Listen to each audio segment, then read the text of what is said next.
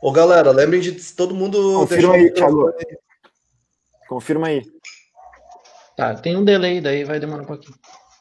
Então tá. Mais um Old Style, 15 quarto virtual. Gustavo Mate, por gentileza. Vamos embora. Tá passando lá, Thiago? Peraí, ainda não. Agora sim. Então, beleza. Então, é, boa noite. A Beta que entrou? Uhum. Oi, gente. Oi. Seja bem-vinda. Tudo bom? Obrigada.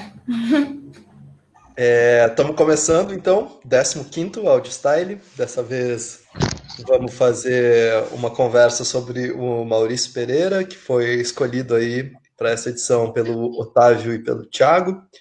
É, vou fazer aquela introdução geral, que tem muita gente que já conhece, mas se alguém ainda não sabe do que se trata, vai ficar sabendo. Talvez eu devesse até gravar meio que como uma chamadinha de rádio, mas na real é legal fazer toda vez, eu faço diferente. É, a gente começou a se reunir em 2019, no início de 2019, é, numa casa cultural aqui de Porto Alegre, que é a Fora da Asa, onde o Alexandre Pandolfo trabalhava, e a gente começou a se reunir para ouvir um som juntos. É, era sempre um disco por encontro, de 15 em 15 dias, e a gente ouvia o disco e depois conversava livremente sobre as impressões de audição, os encontros eram abertos e tal. E a ideia era meio que retomar um hábito de escuta de música antigo, é, ou pelo menos da geração a qual eu pertencia, que começou a ouvir música ali na passagem dos anos 90 para os anos 2000, na época a gente ainda tinha que comprar CD, era muito difícil baixar música, YouTube então nem pensar. É, e eu morava, enfim, num lugar que era muito distante de tudo e era muito difícil de ter acesso aos, aos objetos de cultura, assim. Então, quando alguém tinha um CD, quando o pai de alguém ia viajar a trabalho para uma capital e a gente pedia para trazer os CDs, e daí o pai voltava e aí cada um tinha um CD e a gente ouvia juntos na casa da pessoa que era dona do, do, do CD o som e, e, era, um, era um evento social, era o nosso rolê. A gente ouvia juntos e conversava e trocava impressões sobre os momentos marcantes. Claro, a gente era éramos meninos na época, não, não tínhamos grandes elaborações para fazer, geralmente era um solo de guitarra ou uma performance vocal, alguma coisa que tocava alguém e a gente se entusiasmava com isso e compartilhava.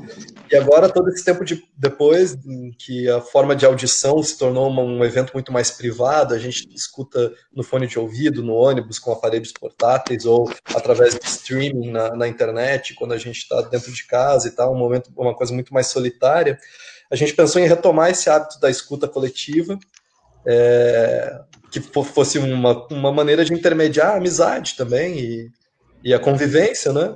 É, mas ao mesmo tempo também poder ter debates esclarecedores sobre, sobre os assuntos, sobre as coisas, porque agora não somos mais tão meninos, já temos capacidade de, de elaborar as coisas de uma maneira um pouco mais complexa e usar a arte como objeto de, de discussão um pouco mais aprofundado. Então, a gente fez muitos encontros lá na, na, Fora da Asa e depois, com a situação da, da, pandemia, etc e tal, a gente ficou um tempo aí pensando como fazer e resolvemos tentar essas lives é, online, abertas também para todo mundo participar, mas com transmissão ao vivo pelo YouTube no canal Transe, quem queira só assistir. Esse, essa já é a quarta vez que a gente faz uh, virtual, é, até onde eu sei, a gente tem gente de Porto Alegre, de São Paulo aqui, não sei se tem alguém de algum outro lugar que está tá presente também. Mas, enfim, é isso. O evento é esse. A gente antes a gente ouvia os discos juntos e depois conversava sobre os discos. Agora a gente ouve os discos cada um na sua casa e depois conversamos nesse encontro que a gente realiza. Uh, hoje não foi exatamente um disco, foi uma playlist é, com músicas de dois discos de um artista, que é o Maurício Pereira, e que foi escolhido pelo Otávio, pelo Thiago. Eu vou passar a palavra para vocês falarem sobre a escolha do disco e tal, e sobre, enfim, uma palavrinha básica antes de a gente iniciar a roda. Porém, antes de passar para vocês, vou dizer as regrinhas básicas da nossa interação online, que é que é sempre tentar ficar com o microfone desligado quando não está falando, para evitar o eco, né, aquele retorno meio perturbador. E eh, tentar se organizar para falar assim, usando a ferramenta de levantar a mão, se for possível, claro que às vezes a gente esquece, mas assim eu fico controlando para saber quem quer falar, quem não quer, porque isso evita que a gente fique se atravessando, assim, como tem delay, isso às vezes bagunça um pouco a dinâmica, tá? Então, Thiago, Otávio, é, vão fundo, sejam bem-vindos. É, então, eu acho que eu vou começar, depois aí o Otávio entra e a gente faz esse, é, essas trocas. Uh, então, uh, a gente pensou no Maurício Pereira, uh, já, a gente já vinha pensando há algum tempo e tal, mas no dia 27 de julho, a gente começou a conversar no Instagram sobre coisas da vida e tal. E aí a gente chegou no, no disco Outono Sudeste do Maurício Pereira, e aí a gente achou que seria uma grande oportunidade de a gente fazer esse debate. Uh, só que aí a gente pensou também que algumas músicas do, do Pra Marte, e o Pra Marte, né, de forma geral, dialogava com o Outono Celeste, embora tivessem características uh, bem específicas entre os dois discos. Né? Diferenças e uh, semelhanças e tal. eu acho que as, as semelhanças são temáticas e as diferenças são de estrutura, né, de construção do disco. Uh, e aí a gente pensou em fazer isso e daí a gente, bah, vamos escrever um texto então, como é que é a sistemática né, do, do evento. E a gente escreveu um texto junto, pensando uh, nessas, nessas questões. Uh, primeiro, antes de mais nada, né, a gente precisa agradecer muito ao Maurício Pereira, muito mesmo. Foi um cara muito aberto à proposta do evento uh, nos acolheu de verdade, assim, muito atento né, ao que a gente estava propondo, compartilhou, curtiu uh, tudo, assim, né? Foi bastante significativo para nós esse retorno uh, do Maurício Pereira. o Outono Sudeste ele foi lançado agora em vinil, né? E, e, é muito interessante, o Maurício Pereira tem um cuidado muito grande com o trabalho dele. Ele fez uma postagem esses dias sobre a venda de discos e até mencionou uma pequena loja de São Paulo, que é a Pops uh, Discos, uh, pensando também nesse, nesse, nesse uso do disco, né, nessa troca do disco. Ele até fala na postagem dele que vai sair, que ele queria sair com vários discos embaixo do braço, vendendo nas lojas e tal. Eu acho que isso tem muito a ver com o disco dele, sabe, com o Outono Sudeste. O Outono Sudeste é um disco uh, muito desse cotidiano, assim, um disco muito construído no, numa dicção de fala, né? Tem várias músicas que são muito faladas e tal.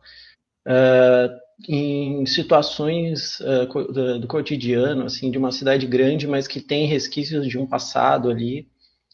Enfim, várias coisas que a gente vai comentando ao longo do, ao longo do, do evento. E, eu queria só chamar a atenção assim para a questão do lirismo, né? A primeira música que a gente pegou ali na nossa playlist é Tudo Tinha Ruído, e é uma música impressionantemente muito bonita, assim, muito bem construída e tal. E ela tem uma característica que eu acho que corre todo o disco do Maurício, que é esse lirismo da cidade, uh, de um eu lírico que não está transtornado, angustiado, é, sofrido com a precarização, com a, a deformidade, com os ruídos, né, com, com esse barulho uh, que pode ser desconfortável e tal. Não, ele está muito bem integrado a esse universo. E, enfim, eu acho que a minha vontade era de ler, né? Mas eu não vou fazer isso agora, pelo menos, porque, enfim, a música é muito é muito impressionante como construção, né, de poesia. Uh, eu só vou ressaltar o último verso, que é, ele diz: Eu acho que sou. Uh, eu, é, eu acho que só eu não tinha uh, sentido. E eu acho que é isso, né? É esse eu lírico que é tomado por todos esses sentidos, né? Por todas essas. por todos esses estímulos. E aí ele se dá conta, né? De que aí tudo aquilo ali faz sentido, né? De que tudo aquilo tem uma lógica de e é uma lógica muito impressionante assim vários eventos acontecendo ao mesmo tempo uma simultaneidade de tempos uma simultaneidade de eventos e tal E tudo tem uma mesma característica, que é essa do som, e a gente precisa estar atento a isso, né, para a gente conseguir uh, entender tudo que está em jogo e tal. Enfim, uh, eu, eu acho que esse é só o início, assim, e, e aí a gente pode continuar conversando ao longo aí do evento. Vou passar a palavra então para o Otávio e depois a gente começa no, na liberdade do evento, então, das falas. Olá, tudo bom, gente? É, vou me apresentar porque eu estou aparecendo por aqui pela primeira vez nessa versão live, então, prazer, eu sou o Otávio. É, eu já tinha acompanhado alguns styles ainda na, na, na versão lá na, no Fora da Asa, né?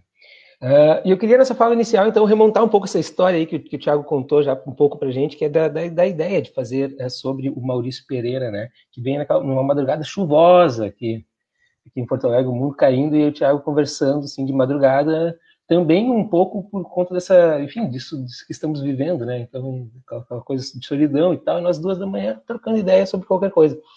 Uh, mas também tem uma outra parte engraçada que é o seguinte: uh, o Tiago, a gente chegou no assunto Maurício Pereira, que é sobre alguém que a gente já tem conversado, na verdade, há pelo menos um ano, sobre, sobre as músicas do Maurício Pereira, sobre os álbuns dele.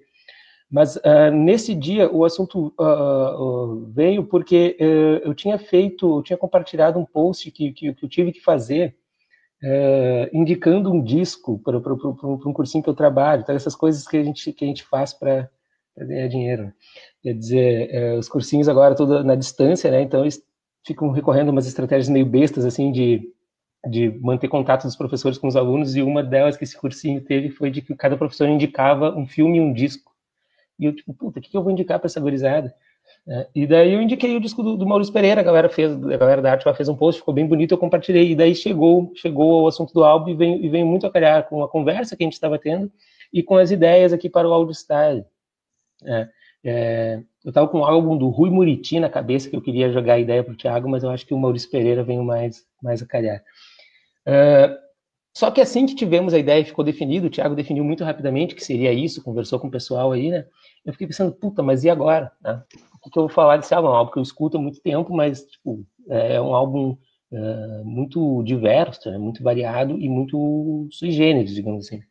Então, eu fiquei pensando, bah, como é que eu vou ajudar o Thiago, como é que a gente vai elaborar esse papo, né? Uh, e a primeira coisa que me ocorreu como, como pontapé de saída, e como única coisa que me ocorreu, na verdade, naquele momento, foi uh, uh, uma fala do próprio Maurício no show que ele fez aqui em Porto Alegre no ano passado, quando ele foi cantar uma música do Pra Marte, é, que ele disse, agora eu vou cantar uma música de um álbum que eu escrevi em dialeto, né? brincando ali que Pra Marte, então, teria sido escrito em paulistanês, né? É, o que me pareceu bastante contra-intuitivo, porque o álbum do Sudeste é o, é o Outono no Sudeste, né? Mas ele disse que o que foi escrito em paulistanês era para Marte, né? E, e, daí eu e o Thiago conversamos um pouco sobre isso, até foi surpreendente que a gente fez uma conversa daí antes de escrever o texto. Aliás, o Thiago está sendo muito generoso quando disse que escrevemos o texto juntos, né? Ele escreveu o texto, me mandou, fiz duas ou três sugestões, inclusive os eventuais equívocos ali do texto vão na minha conta, porque eu estava completamente bêbado quando fiz essas sugestões. É, mas... Uh, e a conversa que eu e o Thiago tivemos sobre o álbum, apesar de eu estar eh, achando ali que a gente não ia ter ideias para fazer esse papo, a, a, a, conversa rendeu muito, né?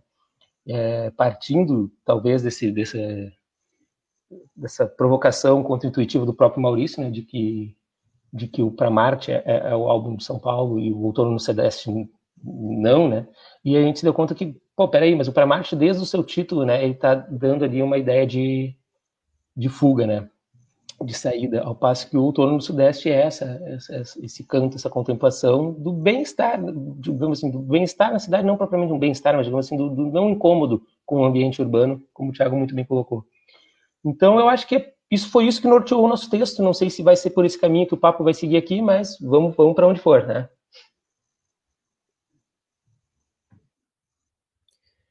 O, o álbum assim me, me, cativou profundamente assim. Parabenizo também pela escolha porque foi belíssima escolha e o texto realmente está tá muito bem escrito. Não sei se a Feia ia dizer alguma coisa vi que ela se mexeu ali. Depois. Uh, alguém quer falar alguma coisa sobre suas impressões? De escuta eu mesmo tenho coisas para falar mas também posso esperar como a Fê Bom, eu vou fazer uma, uma breve colocação aqui. É, foi a playlist estava tá, tá muito bonita mesmo assim achei a seleção das músicas muito sensível. Eu conheço os dois discos mas não com essa profundidade aí que o Otávio colocou já ouvia há muito tempo.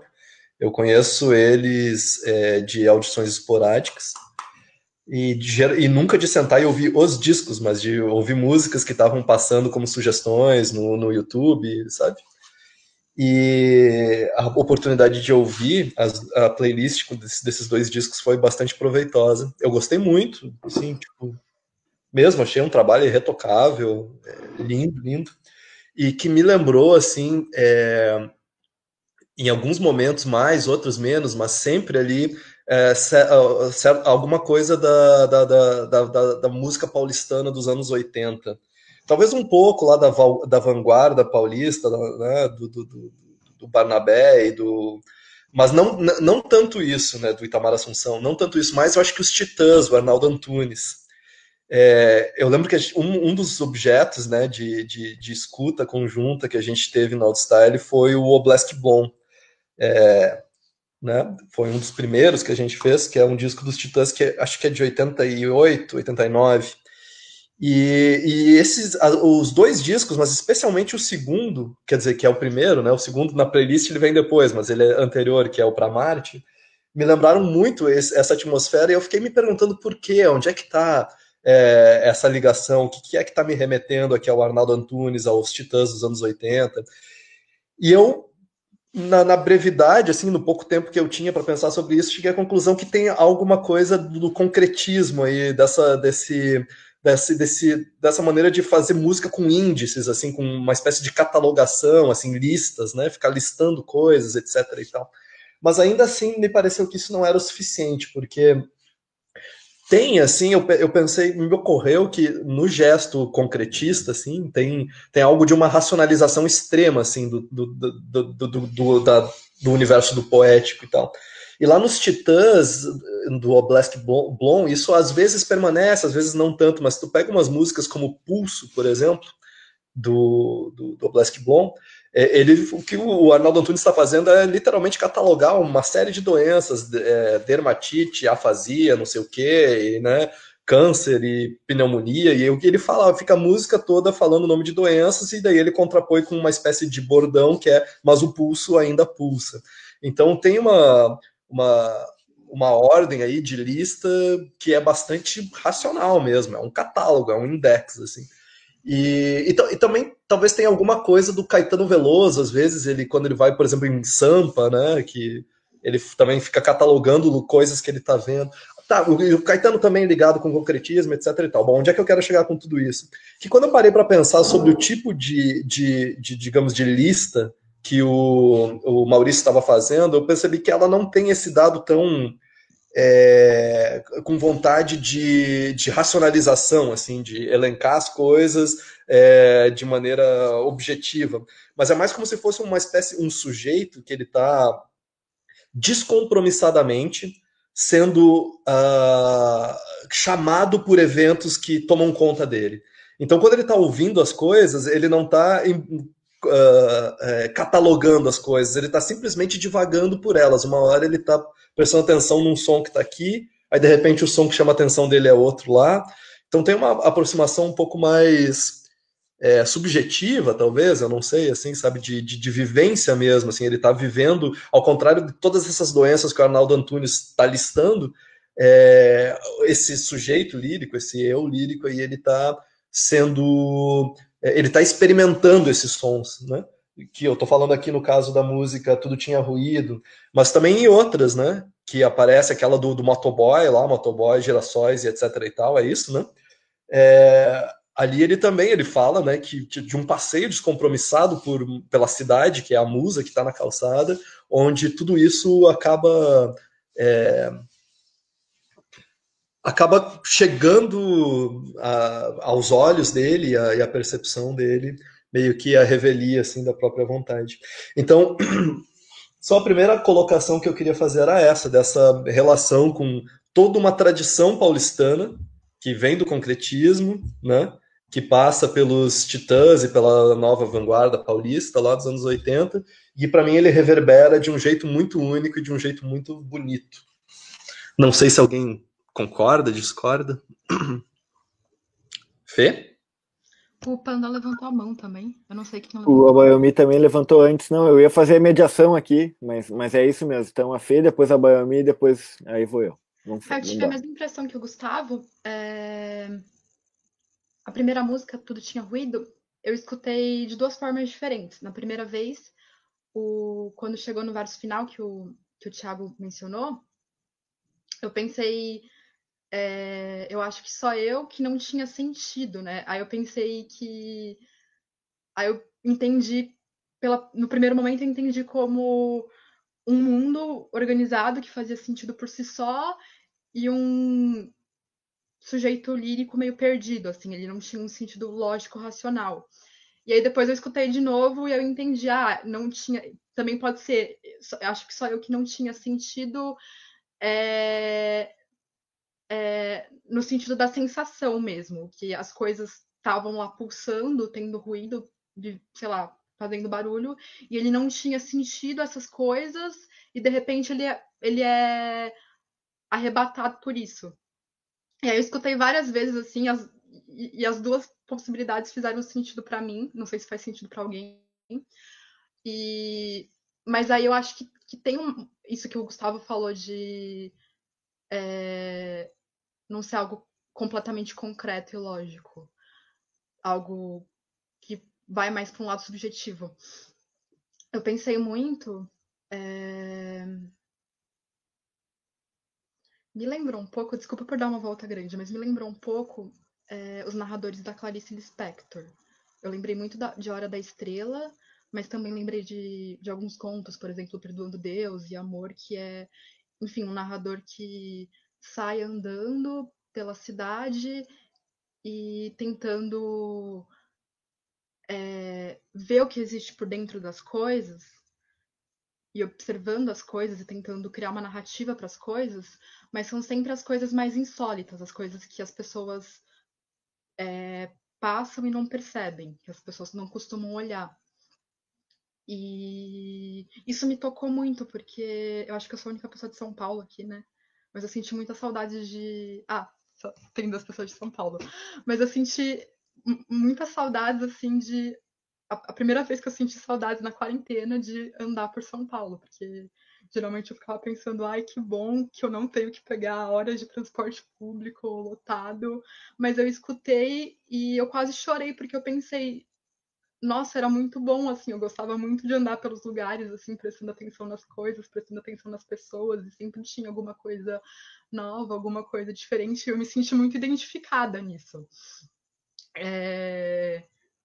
Como se as coisas que estão lá, assim, elas passam num relance, relance na cidade, mas elas conversam com você e elas trazem uma mensagem para você. Eu achei isso muito bonito. E era isso.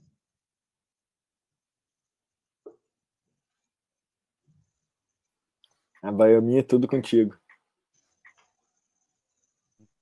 Tá bom. É, eu ia.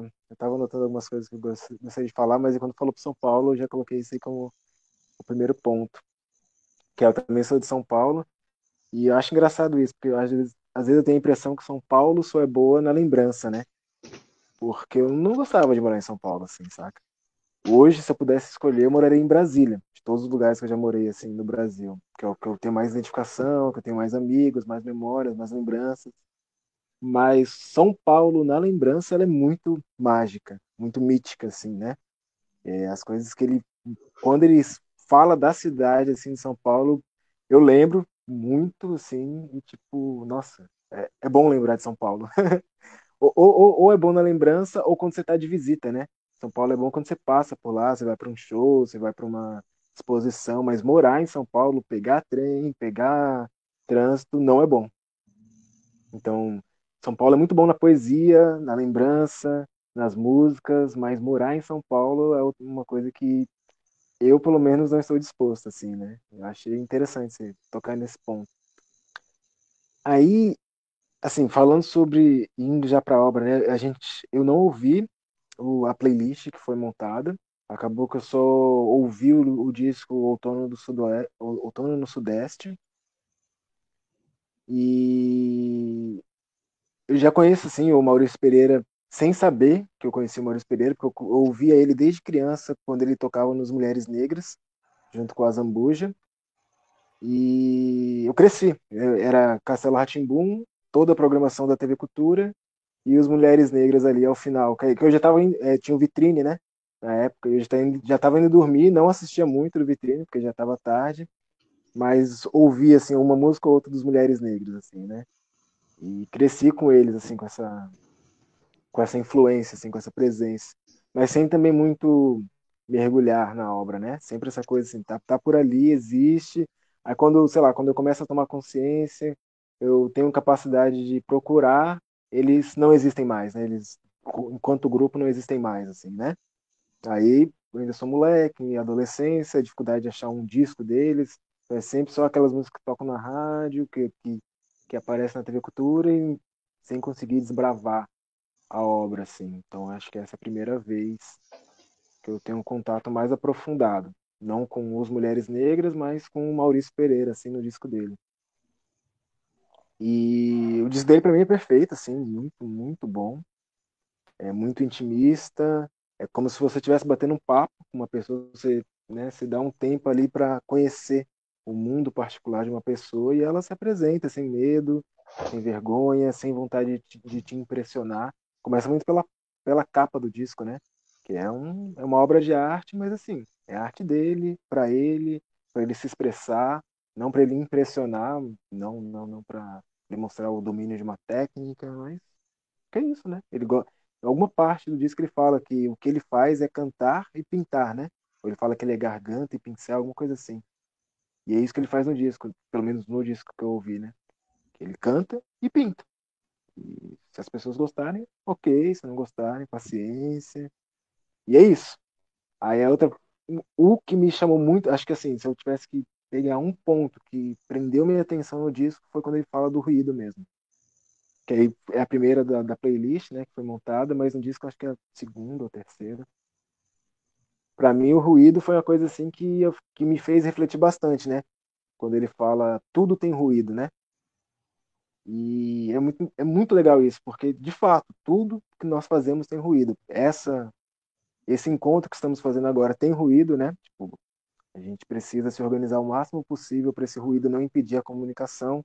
Precisa se organizar, a gente precisa desligar o microfone, porque o ruído está presente. E o ruído aí a gente pode tem maneiras de lidar com o ruído. A gente pode é, achar que o ruído está nos atrapalhando, está atrapalhando a comunicação, ou a gente pode dar um sentido para o ruído. O ruído é o, é o esforço que estamos fazendo para que mesmo em isolamento consigamos nos conectar, né?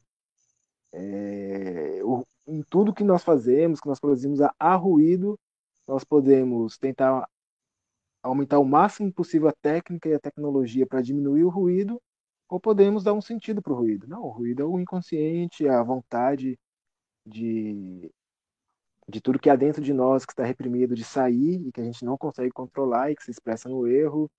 É, o ruído, a gente pode aumentar a tecnologia para o high, hi-fi ou abaixar a tecnologia para o low-fi e utilizar o ruído ali como forma de nos concentrar naquilo que estamos fazendo, de despertar a criatividade. Então, essa coisa do ruído me, me capturou, sabe? Me capturou e eu fiquei com isso na mente, tipo, reflet, estou refletindo sobre o ruído até agora, assim, né?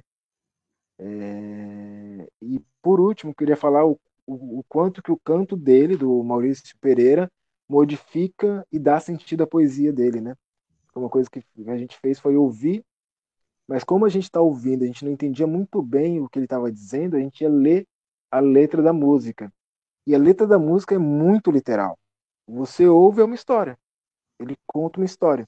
Muito literal, muito, muito curta e direta. Mas quando ele está cantando, parece uma coisa transcendental. Parece que é uma poesia de altíssimo nível, de altíssimo que a gente não consegue alcançar, né? Mas quando a gente lê, a gente vê que é o, é o cotidiano, que é um pouco, acho que é Cássia Eller que fala, né? É, o Cazuza, na voz da Cassiela, falando de, de dar, é, fazer poesia, qualquer, fazer poesia no dia a dia. Eu quero a sorte de amor tranquilo, com sabor de fruta mordida. Aí chega uma parte que ela fala é, que é fazer poesia no dia a dia, alguma coisa assim. Me, me desculpem que eu não lembro, não consegui lembrar muito bem.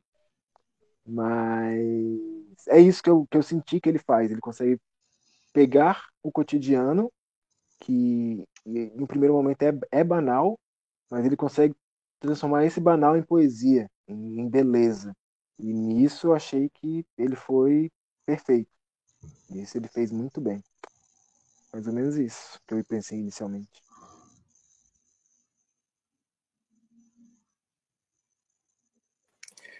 Sou eu então, será? Acho que sim, né? É...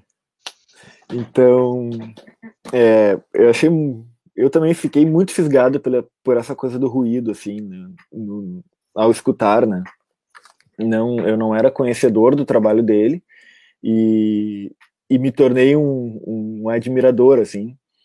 É, esse, isso que, que o Abael me falou agora me chamou mu muita atenção porque vai muito na esteira do que os guris já estavam colocando antes e depois também a Fê colocou, é, uma tensão entre o concreto e o transcendental, né? digamos, uma poesia concreta, mas uma, uma evocação transcendental, que é literalmente na voz, né? Quando ele canta, ele evoca, ele soa, assim. Isso me tocou também profundamente, assim. É uma experiência que a gente só tem se a gente tá com a letra e tá com o som. Porque às vezes só escutando né? É, é, o ruído justamente não vai obliterar a conexão direta, a mais fácil, digamos, aspas, a mais lógica, né? Para causar justamente. Eu, fiquei, eu achei a, a, música ruído sintetiza isso, assim, na, digamos, né? Para mim, assim. É, eu queria ressaltar que nessa música tem uma coisa que me chamou bastante atenção.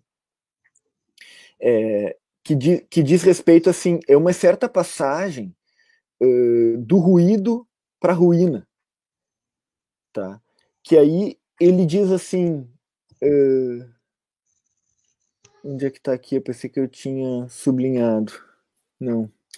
É, enfim, é uma coisa que vai se arruinando, né? Por exemplo, a própria roendo a unha, né? a gente percebe que tem um deslizamento ali. Ele disse assim: tudo tinha ruído. O Windows ligado lá longe. Passar a noite em claro, roendo a unha. Então o, a, a, coisa vai. A, a, a inteligibilidade do, do, do, da poesia dele vai transliterando assim na, na, na sua construção, né?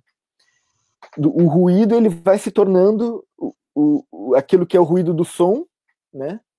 Uh, ele vai se tornando aquilo que é a ruína da história. E ele está vivendo ali naquela ruína, não é não é demérito, né? É justamente o, o, o, a potência da coisa que está na ruína.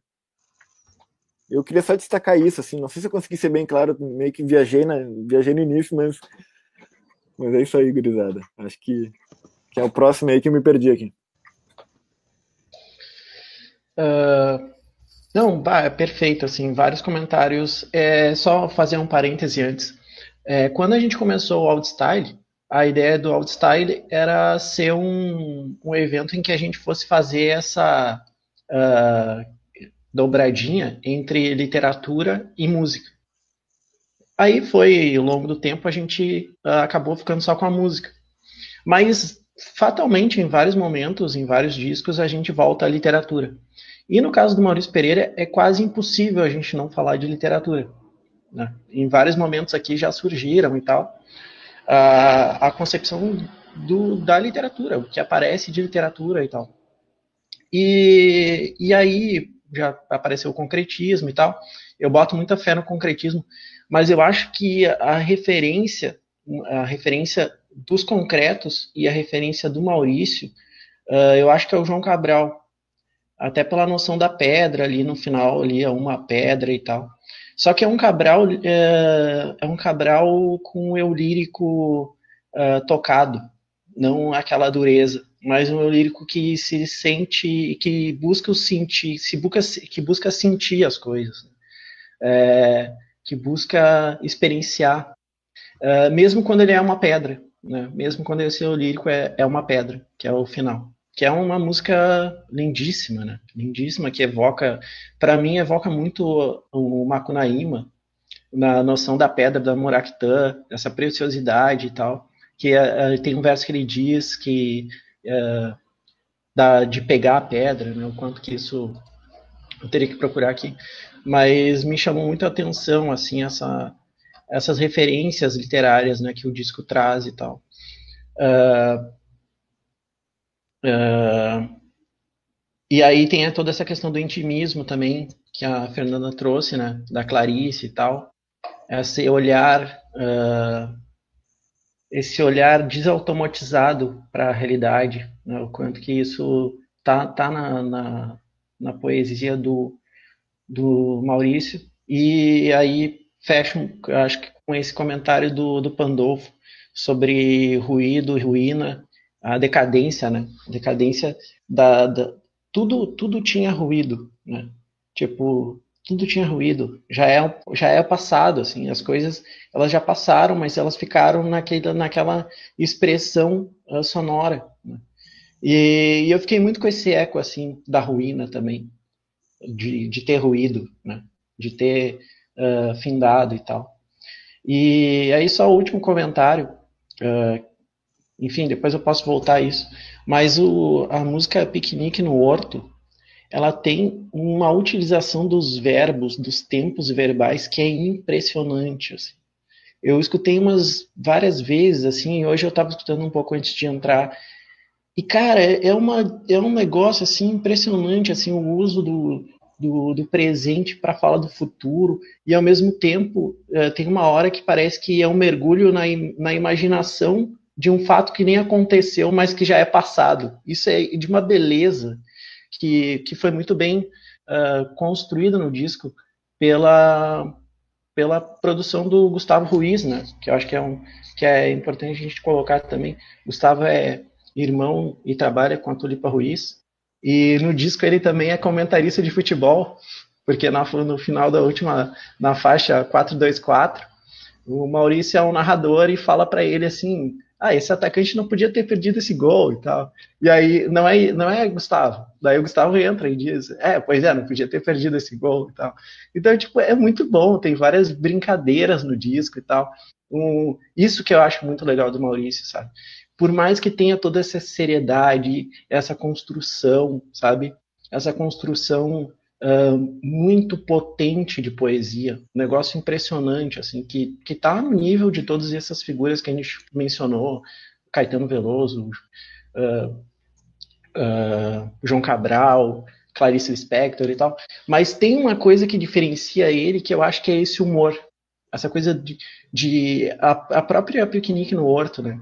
É um, é a relação amorosa entre um casal e tal, que está impedido de, de ter aquela relação ali, porque, enfim, o pai vai mandar a, a, a, filha mais nova, a irmã mais nova, junto no encontro, e daí eles têm que dar um jeito de resolver a situação, sei lá, dar um dinheiro para ela, e ela vai comprar uma coisa, e vai sair dali, e eles vão poder, tipo, ter ali a relação e tal. E isso, é, fora outros eh, signos também, né, que aparecem, tipo, ela, ela quer estar tá com ele para exprimir as espinhas, ela fala que lavou as calcinhas e tal. Então tem, tem um humor, sabe? Que, que eu acho que me aproxima ainda mais desse disco. Essas quebras que ele faz fazem com que a coisa fique mais ainda natural, mais cotidiana, mais menos uh, grandiloquente e tal, sabe? Enfim. Tava pensando por aí.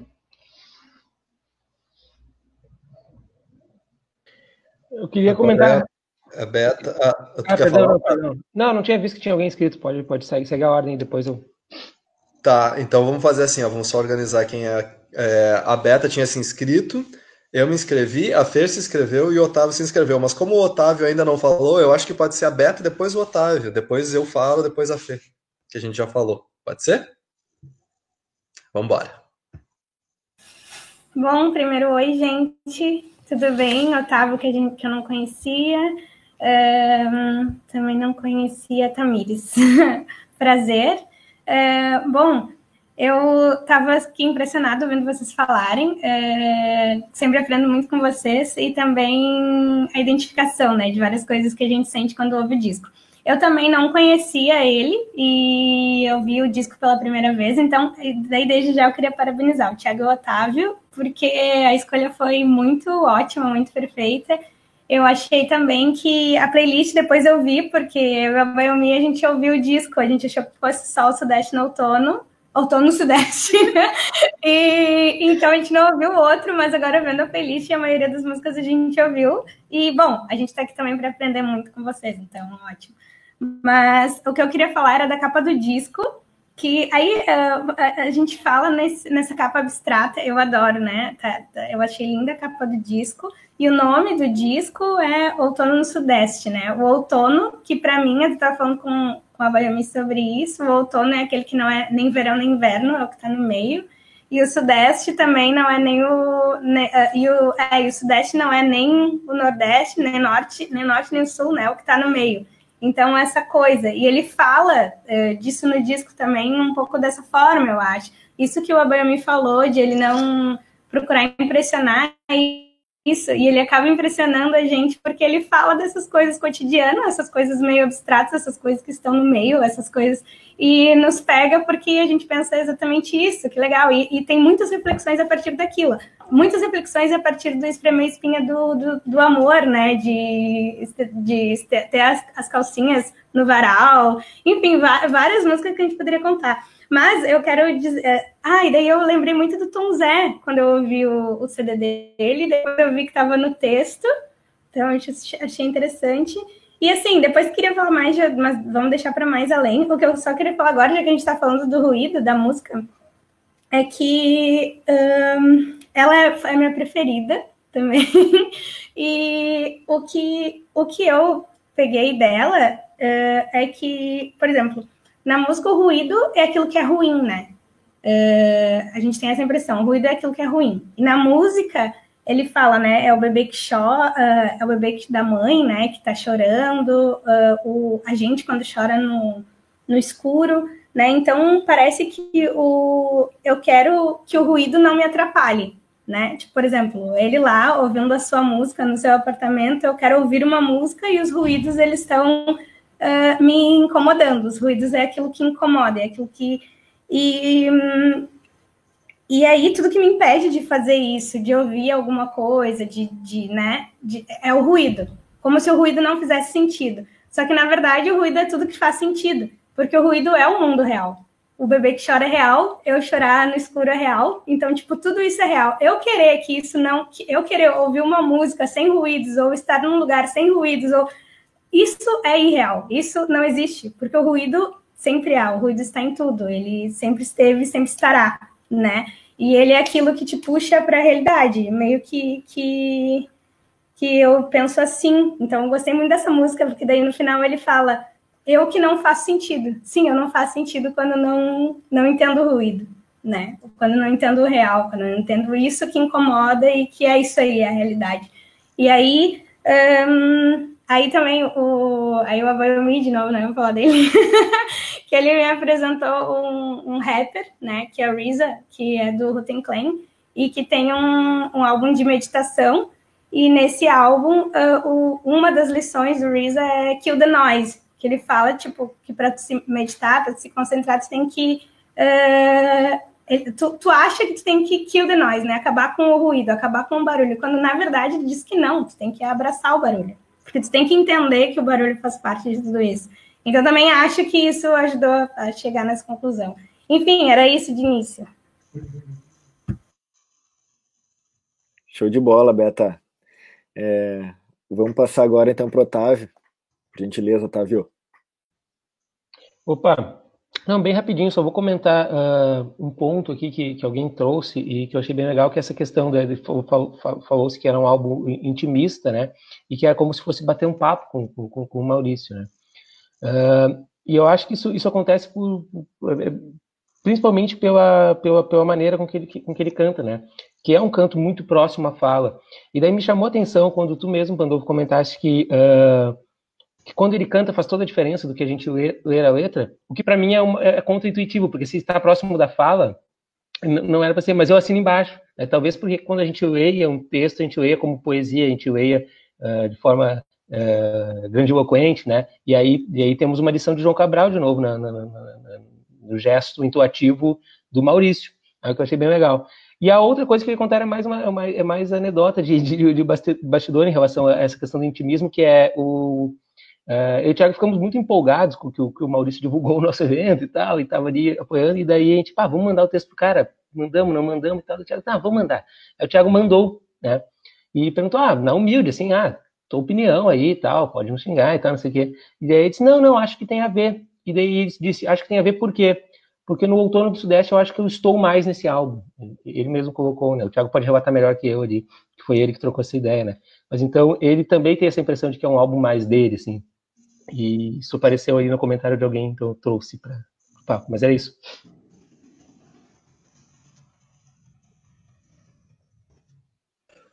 Tá, pela inscrição, então sou eu atualizando, daí depois vai ser a Fê, depois a Bayami e depois o Alexandre. É, depois a Tamires. Então, Gustavo, uh, só um, um parênteses, a, a, Tamires, acho que daí ela, ela não falou ainda, daí ah, acho que seria ela. Acho que uh, quer falar agora, Tamires, antes de mim? Pode ser, por mim não tem nenhum problema, vai fundo. Oi, gente, vocês me ouvem? Uhum. Tá. Uh, bom, boa tarde. É, é, um prazer conhecer vocês e estar aqui com vocês. Tipo, eu, eu fiquei sabendo do auditório por causa do transe, né? Que meio que tá, tá sediando, sei lá, tá né, transmitindo pelo YouTube e tal. E e aí eu falei até pro Pan que eu ia entrar por aqui, mas, tipo, uh, não tinha intenção de falar nem nada, ia acompanhar, sabe? Mas é, é, um papo tão gostoso, né, que vocês estão desenvolvendo, então, tipo, queria uh, de início parabenizar vocês por desenvolver esse programa e manter isso mesmo à distância, assim. Tipo, agora eu tô assistindo vocês tipo, pela TV, sabe, projetando, tô no sofá, tipo, com uma coberta, então acho que a ideia da, uh, de fazer um lance intimista, assim, mesmo uh, do que era feito no Fora da Asa, tal, talvez um pouco uh, esteja dando para manter mesmo com, com essa distância, sabe? E em relação aos álbuns, né, e ao artista que vocês escolheram, eu também não conhecia o, o Maurício, e, e uh, acompanho assim várias das, das falas que vocês uh, já foram dicas assim bastante coisa do que a Fernanda disse eu também senti, sabe, uh, quando escutava, essa coisa da proximidade com o cotidiano e muito do que é dito, do que ele né, traz na música, assim, tem muito de simplicidade, né? E eu acho que tem muita beleza na simplicidade. Tem, muito, tem muita beleza no detalhe, né? E tem muito detalhe no que ele canta, na maneira como ele canta.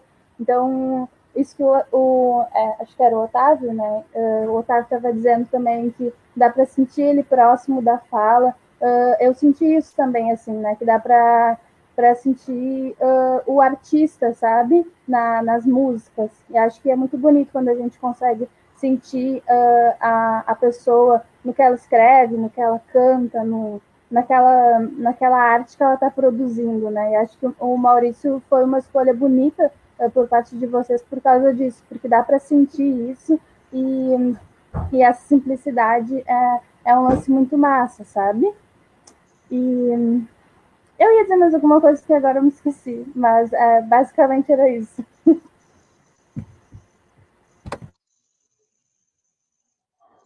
Seja bem-vinda, uh, Tamires, e, e apareça sempre, sempre que quiser. Enquanto você falava aí do, do conforto do, do, do, teu lar, é, rolou uma conversa aqui no, no chat do, do, do, evento, a gente lembrando da época que a gente fazia lá no Fora da Asa, que tinha também. Era um espaço bem gostoso. Meia luz, cobertor, almofada, colchão. É, era, era bem da hora. Pipoquinha, a gente levava pipoca e fazia. Era gostoso.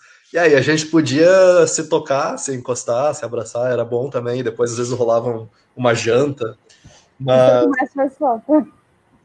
Exato, exatamente. Exato. E ouvir o disco juntos também, acho que isso. Mas, mas enfim, é o que temos para hoje, né? É o que temos por enquanto e que bom que a gente consegue, pelo menos. É, o que eu queria falar, assim, é retomando todo o círculo que deu na fala de todos vocês, que acho que tem uma, uma, uma espécie de uma coisa gradativa que foi, foram se adicionando camadas, assim, a gente não chegou a meio que discordar em nenhum momento. Mas é, eu achei muito interessante pensar que surgiram coisas aqui que me fizeram lembrar de. Bom, eu vou tentar organizar. Eu medito todo dia, faço meditação.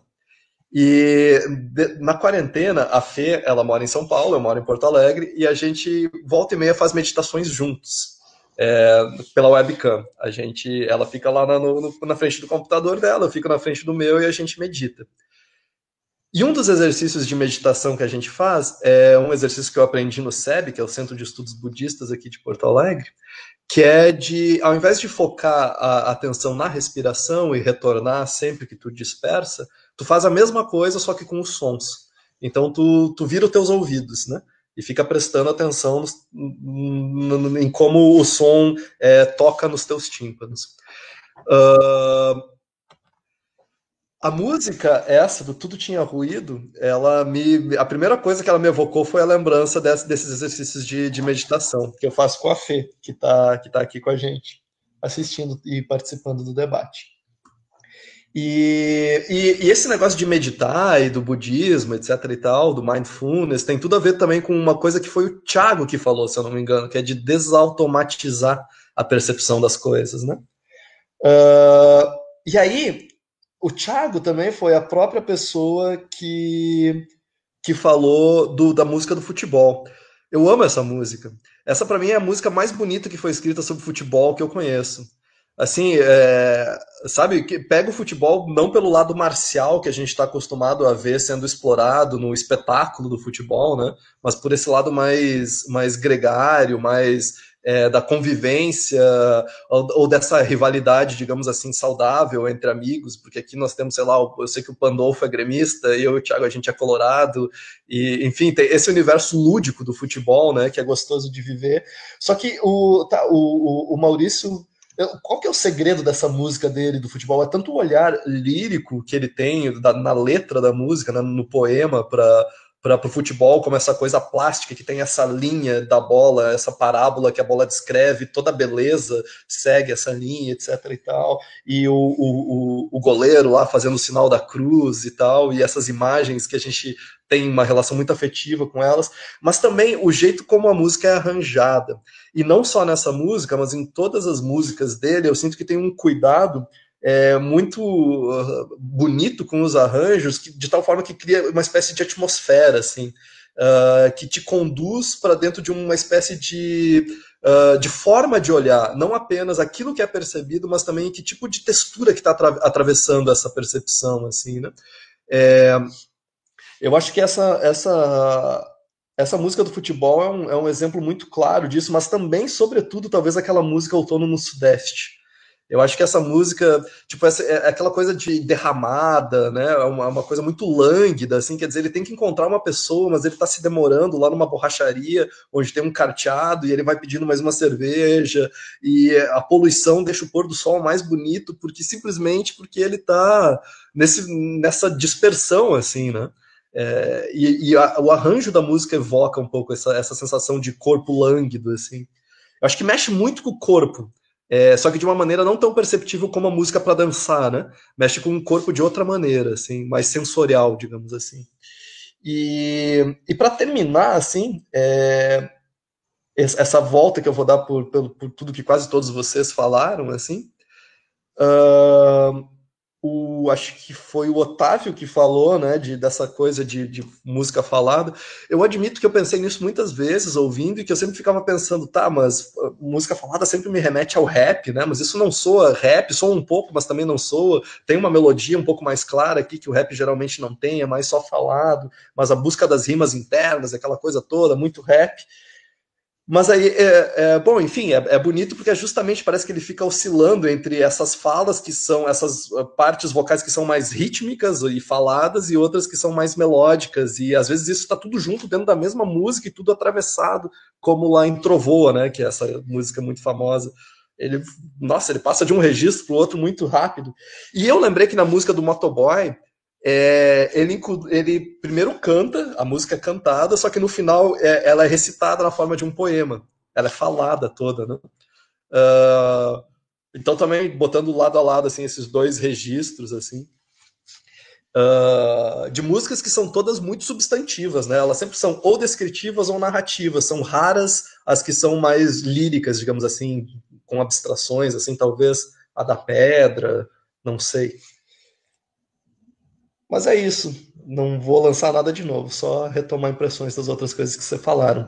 É, quem é, agora é a Fê, é isso?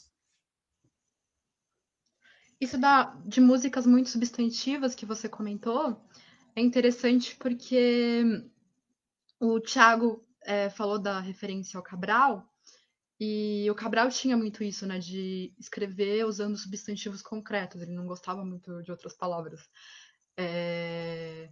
Só que é engraçado, porque na música da Pedra, que é a maior referência cabralina possível, é uma pedra que não é a pedra do João Cabral, assim, é uma pedra completamente enfim, com um substrato interno muito grande.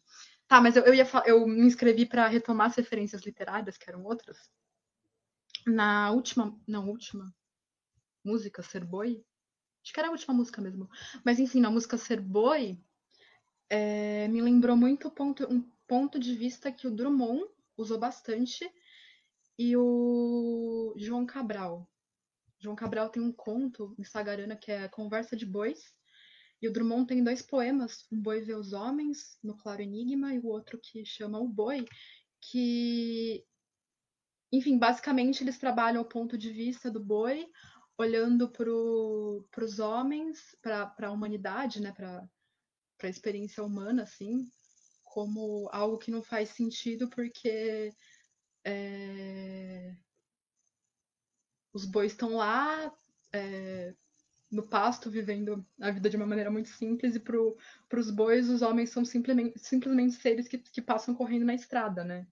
E é isso que, que, o, que o Maurício faz, né? Que ele, ele quer ser o boi, viver na, na pele do boi para não ter que estar tá nessa lógica. Aí, enfim, eu acho muito, sim, só achei interessante isso de, acho que tá na mesma ordem de daquilo que, que eu falei no começo de observar as coisas insólitas, né? Mas assim, com certeza ele leu pelo menos o poema do Drummond pra, antes de compor essa música, porque tem, tem muitas ligações. Era isso só. Ah, outra coisa que eu, que eu reparei, que. Mas é isso que eu achei engraçado, que, que esse negócio de uma poética do cotidiano é, com uma dimensão oral é algo que está surgindo nos comentários do, das, dos, dos três, das três últimas edições. Surgiu no Cartola, surgiu no Caime e tá surgindo agora de novo. Eu não sei se vocês separaram isso. A gente, a gente tá com uma tendência de escolher coisas que, que tragam isso. Não sei se é porque a gente tá em casa, assim, com saudades do mundo. Mas era isso só. Eu meio que perdi a ordem aqui, não sei muito bem. Eh, tu te lembra, Gustavo? Eu acho que é o Abayomi? Abayomi. Não sei. Então, é isso aí, por gentileza. Tá, então vou tentar retomar aqui algumas coisas que foram ditas. Que a Beto me lembrou aqui que mandaram essa letra aqui, né? 424, perder o medo de perder, perder sem medo de perder, vencer o medo de ganhar e qualquer que seja o placar, sentir assumir o poder, o poder de poder chorar feito uma criança. Lembra um pouco a música do Jorge Ben, que ele fala assim, né? Que nessa vida de perde ganha, quem sabe perder. E perde quem não sabe ganhar. Por isso você precisa aprender a jogar. Que é, acho que é quem cochicha o rabispicha. é bem legal, bem legal. Atenção para isso, eu também lembrei um pouco dessa música. Aí, o que eu queria comentar aqui é que aí primeiro falar com o Alexandre mandou, né? Depois lá no chat a letra que fala que transformar o tédio em poesia, que eu queria ter lembrado, na hora que eu falei inicialmente. E é isso, eu acho que o Maurício Pereira consegue fazer isso muito bem. Ele consegue transformar o tédio, o cotidiano, em poesia. Essa poesia calma, despretensiosa, que não pretende impressionar, mas pretende de fato procurar a beleza no dia a dia, no cotidiano, nas coisas simples, nas coisas menores. Eu acho que ele se propõe a isso e consegue. Ele consegue apresentar a poesia dele assim desse jeito. E nesse sentido eu sinto que ele sacraliza o cotidiano, né? quando naquela música da Commodity, eu acho, não, eu não lembro agora qual o título certinho, mas eu sei que é incomoda. É, não, não se incomode, uma coisa assim. Não me incomoda. Aí, isso. Aí ele pega e fala que a santa, é, imagine uma santa, uma imagenzinha da santa no meio da commodity, viajando o mundo todo, né? E depois que ela viaja o mundo todo, ela volta, aparece na TV e fala para você que o sagrado é o feijão. que não é ela, né? Não é a santa. Tipo, o sagrado é o feijão, a comida, o alimento, aquilo que o que a força sagrada que está viajando o mundo todo é o alimento, né? Que, que sai do campo, que vai que vai até a mesa, que dá vida, que nos sustenta. Assim, nesse sentido, eu acho que ele busca sacralizar o cotidiano. Eu senti um pouco isso na poesia dele, assim, essa busca pelo sagrado nas coisas comuns. Aí só falando uma coisa que a Beto falou do outono, essa posição do outono e do sudeste, né, que o outono não é nem inverno, nem a primavera, nem a rigidez e, a, e, a, e o desafio à vida que é o inverno, nem a primavera que é a explosão da vida, né? Aquela promessa que as coisas vão, sobrevivemos ao inverno e vamos chegar na primavera, vamos, né? Já que sobrevivemos, vamos viver essa promessa. Assim, e o Sudeste também, é nem a dureza do Nordeste e nem a, a, o frio do Sul, né? É aquela coisa ali. E inclusive as pessoas do Sul vão até o Sudeste para trabalhar, para ganhar dinheiro, e as pessoas do Nordeste vão até o Sul para construir a cidade, para, né? E é, é o encontro, o Sudeste é onde as pessoas se encontram, mas é nesse lugar cinza, nesse lugar do trabalho, nesse lugar que quando você tá lá não tem vida, mas quando você sai de lá, você lembra, putz, até que era bom, até que eu, né? Nesse sentido, assim, ele assume a posição do homem médio, do homem comum, o homem cotidiano, o homem que trabalha, que faz dinheiro, que está dentro das, dentro das suas possibilidades, dentro da sua realidade, faz poesia, né? Eu pensei mais ou menos nisso, no que foi dito até agora.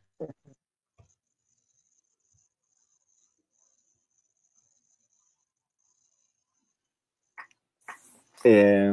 Será que sou eu? Acho que sou eu, Thiago. Já, já tô, tô confuso. Sou eu? Tá. Eu, eu gostei muito agora, me lembrei de uma coisa que eu queria ter falado antes, que é que, que a respeito do que o Abayami falou, que ele disse assim que eu cresci, eh, cresci escutando mulheres negras, né? E aí agora tu recuperou eh, assim essa parte, essa metade da, das mulheres negras ali, né?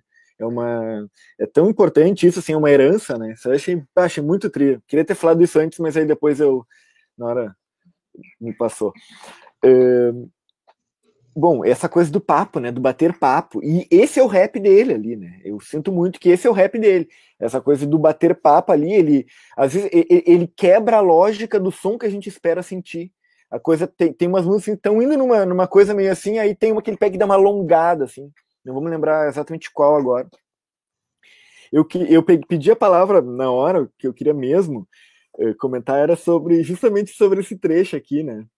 E sobre essa música, porque o Gustavo estava falando do, da, da, questão do futebol, e aí, assim, eu, eu, eu escutando várias vezes e, e, e, lendo, lendo com texto e tal, eu, eu pensei assim, vai, imagina um audiostyle temático, tipo sobre futebol, vamos supor assim, né? Mas no caso assim, tipo pós-futebol, né? Só, porque só para entender criticamente a situação, ainda mais pensando no momento agora que a gente está retomando essa, as partidas no momento tão absurdo, né, de se retomar as partidas. Mas assim, ó, tem Jorge Ben, né? Tem o Douglas Germano, tem ele, ele aqui, o Maurício Pereira, e a gente vai catando assim, vai, vai encontrar um monte de música, a gente vai aprender um monte sobre futebol, né? Sobre outra perspectiva, assim. Mas, enfim, é, vamos, vamos, vamos amadurecendo, né? É, porque, assim, bah, o futebol é uma coisa que, que, que ela, ele, ele, ao mesmo tempo, esse ópio, assim, que, que a gente, que a gente, enquanto sociedade, utiliza para continuar uma certa existência, né? Uh, e, e, com isso, então, ele abre novas possibilidades para outras coisas que não são aquilo que ele esperaria por si mesmo, institucionalmente tomado, uh, uh, levar adiante. Então a gente tem condição de quebrar isso. E essa música faz isso. Por quê? Porque não tem gol. Simplesmente porque o que é narrado na música pelo Gustavo Ruiz e o Maurício, Gustavo, irmão da, da Tulipa, né? É, o, que, o que é narrado ali, tipo, todo mundo diz, não, o lance do futebol é o gol, não sei o quê. Mas não tem o gol, não acontece. Tu, tu, tu, tu, meio que espera que vai ter gol, mas ele quebra a expectativa. Não tem gol. Não tem gol. Eu não esqueço um picho que, que tem em Porto Alegre aqui, eu pelo menos tinha, eh, ali na Farrapos, que dizia assim: enquanto te exploram, tu grita gol.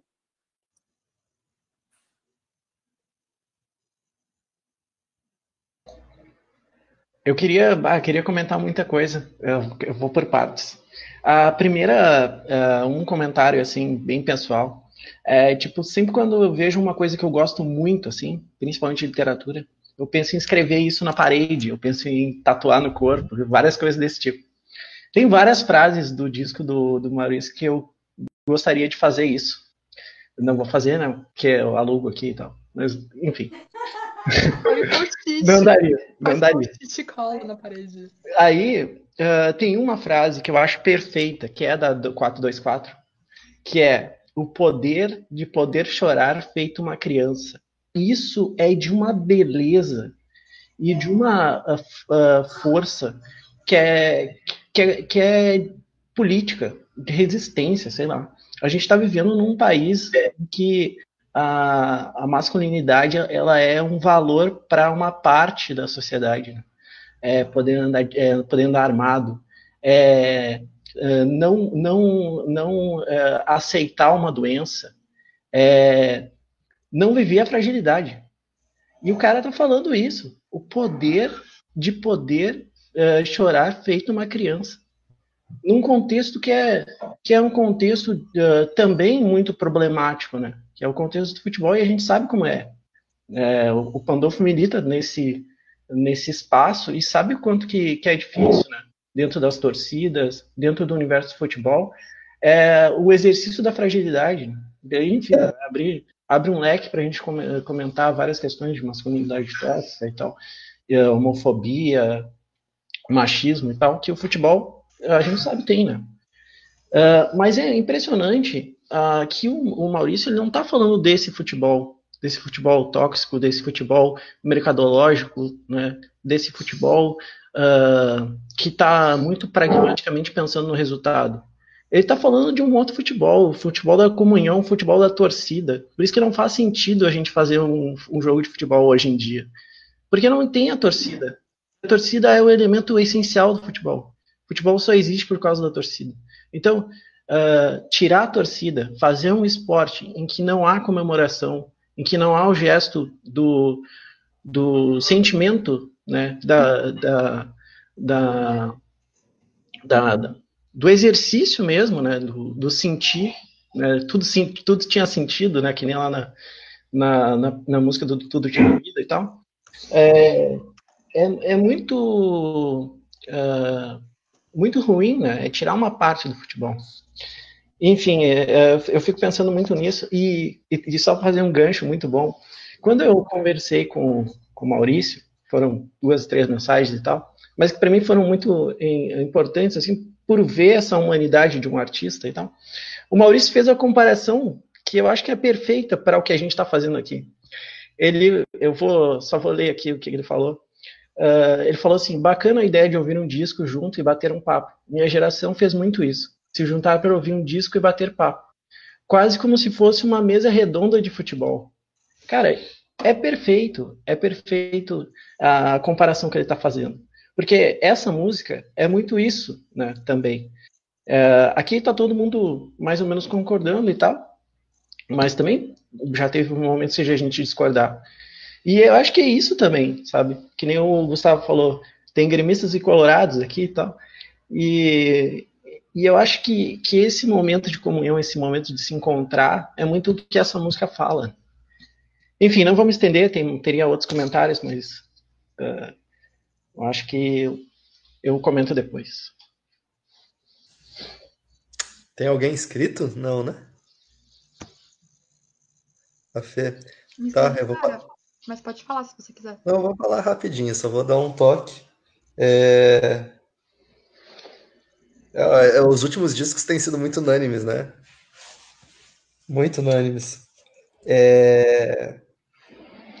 Eu, eu não sei o que, que vocês têm a, a, a, dizer eu, eu não vou fazer nenhum comentário, vou só perguntar mesmo. Sobre esses sujeitos líricos meio incomuns, assim, tipo a pedra, o boi. A música do boi é minha preferida, eu amo essa música. Essa música é espetacular. Mas. É, é, é porque eu, quando eu escutei essas músicas, eu pensei, eu sei que não é, é a primeira vez que, que alguém tenta uh, pensar uh, o ponto de vista de uma, enfim, de um sujeito, de alguém, de algo não humano. Mas ultimamente tem uma, uma corrente aí da antropologia, não sei dizer qual é o nome, porque eu só ouvi falar, foi lá na PPH, inclusive, que eu vi a galera comentando sobre isso, que o, barato desses antropólogos, dessa galera, é de tentar fazer os ensaios do ponto de vista assim do, dos objetos inanimados. Sei lá, o cara vai escrever um ensaio do ponto de vista do gengibre ou do musgo, sabe? E eu não sei o que, que eu achei disso, assim, sei lá, eu achei esquisito. Quer dizer, tu tá fazendo antropologia, cara. Mas dentro da tradição da, da, da, da, da literatura, assim, a gente tem casos, né? Tem vários casos. E, e, ele tem dois aqui, que eu lembro, talvez tenha mais. Tem a pedra e tem o boi, né? Se alguém quiser falar o que achou disso, eu sou muito curioso por essa conversa. Só acrescentando uma coisa à sua pergunta, eu acho que talvez é... até o, o, os sujeitos líricos que não são objetos, que é, inesperados são pessoas, eu acho que eles partem de um ponto de vista que não é usual. Por exemplo, no Mulheres de Bengala. É uma pessoa, não é um objeto, algo esperado. Porém, assim, quem pensaria em fazer uma música sobre ajudar uma velhinha a atravessar a rua? Então, eu acho que tem, é uma coisa que meio que atravessa, não, não só não só quando se trata de um, um sujeito lírico de fato inesperados, que são humanos também partem de um lugar que não é usual. Eu acho que isso tem a ver com, com aquela tentativa de singularizar as coisas pequenas que eu estava falando. Eu falei disso do olhar no começo, dessa perspectiva do olhar. É... Eu acho bonito porque ele se entrega, por exemplo, no Mulheres de Bengala, ele termina a música dizendo que ele é todo ouvido, que aquele toque, toque, toque da bengala, e naquele instante ele é todo ouvidos a isso. A mesma coisa do tudo tinha ruído. Então ele tá meio que se entregando às coisas pequenas, se deixando levar por elas, é, singularizando as coisas. Eu acho que foi por causa disso que, pensando agora, foi por causa disso que, escutando, eu fiquei muito emocionada e senti saudades pela primeira vez na quarentena de caminhar por São Paulo, porque é,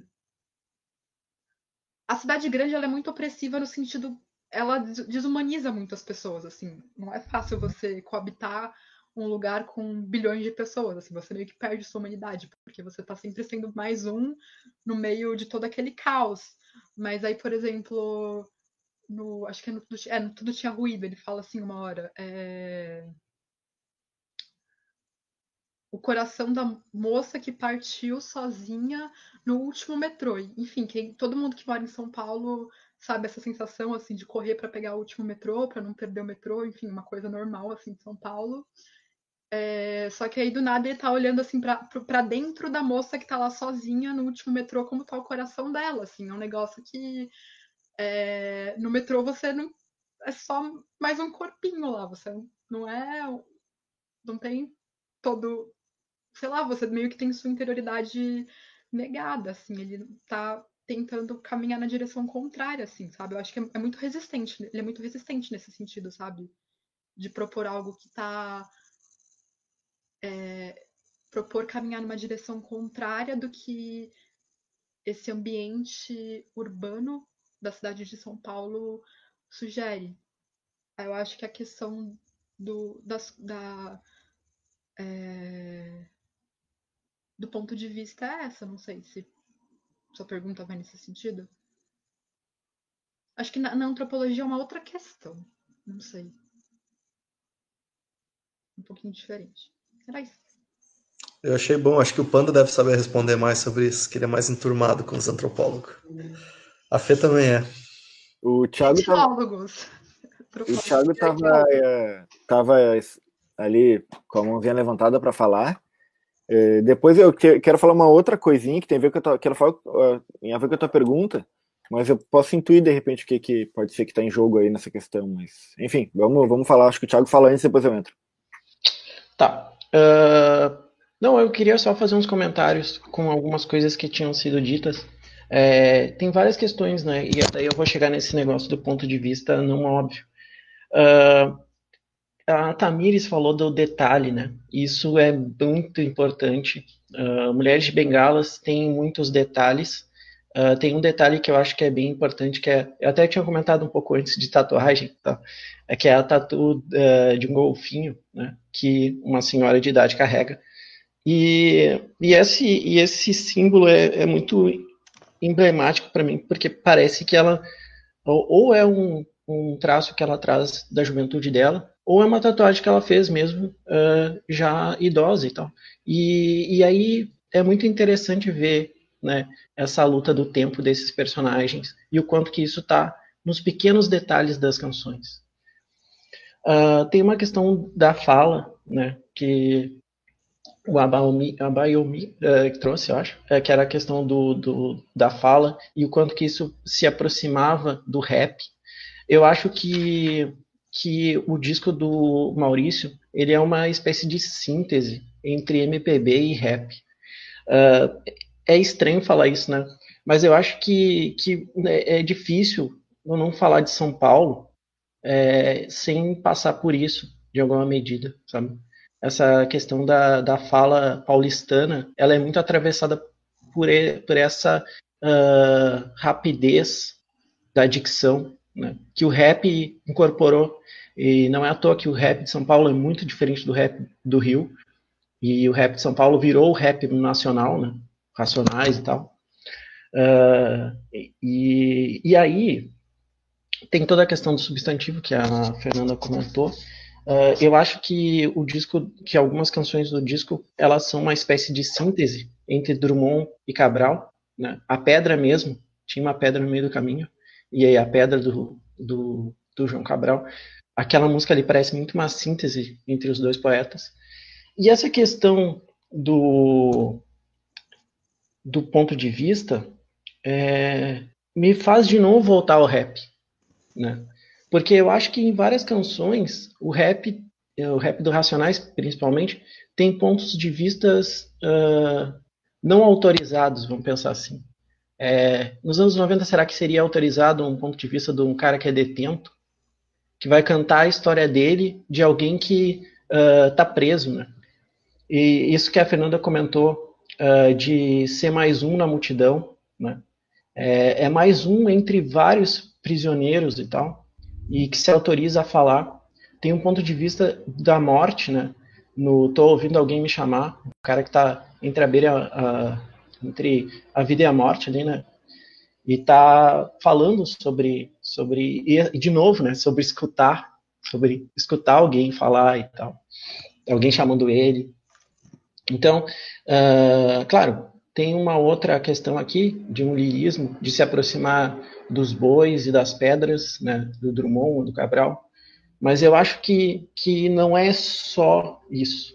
E é isso que eu acho que é legal do, do, do Maurício.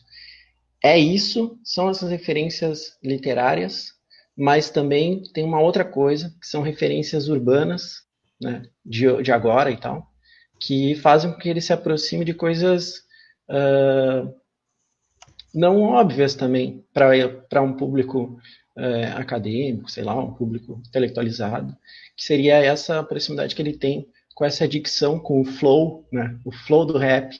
Tipo, o cara bota o flow, sabe? ele faz o ritmo da, da fala. É, ele altera várias vezes o ritmo da fala. No, uh, Outono no Sudeste tem momentos em que ele é, abaixa o, o, o, ritmo e aumenta o ritmo da, dentro da canção. Isso é muito interessante, essa construção que ele faz, que lembra muito, né? O rap faz muito isso. É, é muito interessante que cada MC tem um flow, né? Cada MC se notabiliza por um flow e tal. E a história do flow no Brasil é um troço impressionante, assim. Porque no início do rap era muito o, o flow americano e tal. Os caras pegavam um jeito de cantar e tal. E depois eles foram adaptando para para musicalidade brasileira e tal. Enfim, eu fiquei pensando nessas questões que foram levantadas e tal. Tentei fazer uma espécie de, de retomada e tal.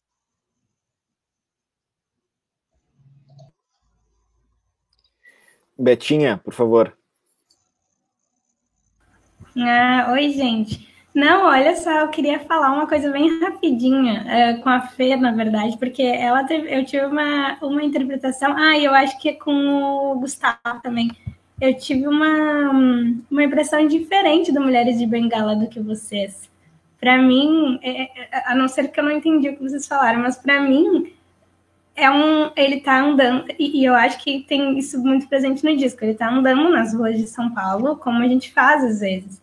E aí me dá a impressão que uma mulher de bengala, ele não tá levando uma mulher de bengala todo o tempo, é a mesma mulher. Ah, o, o, ah, tá. tá, o que, me, o que me dava a impressão é que primeiro era essa mulher que passou por ele.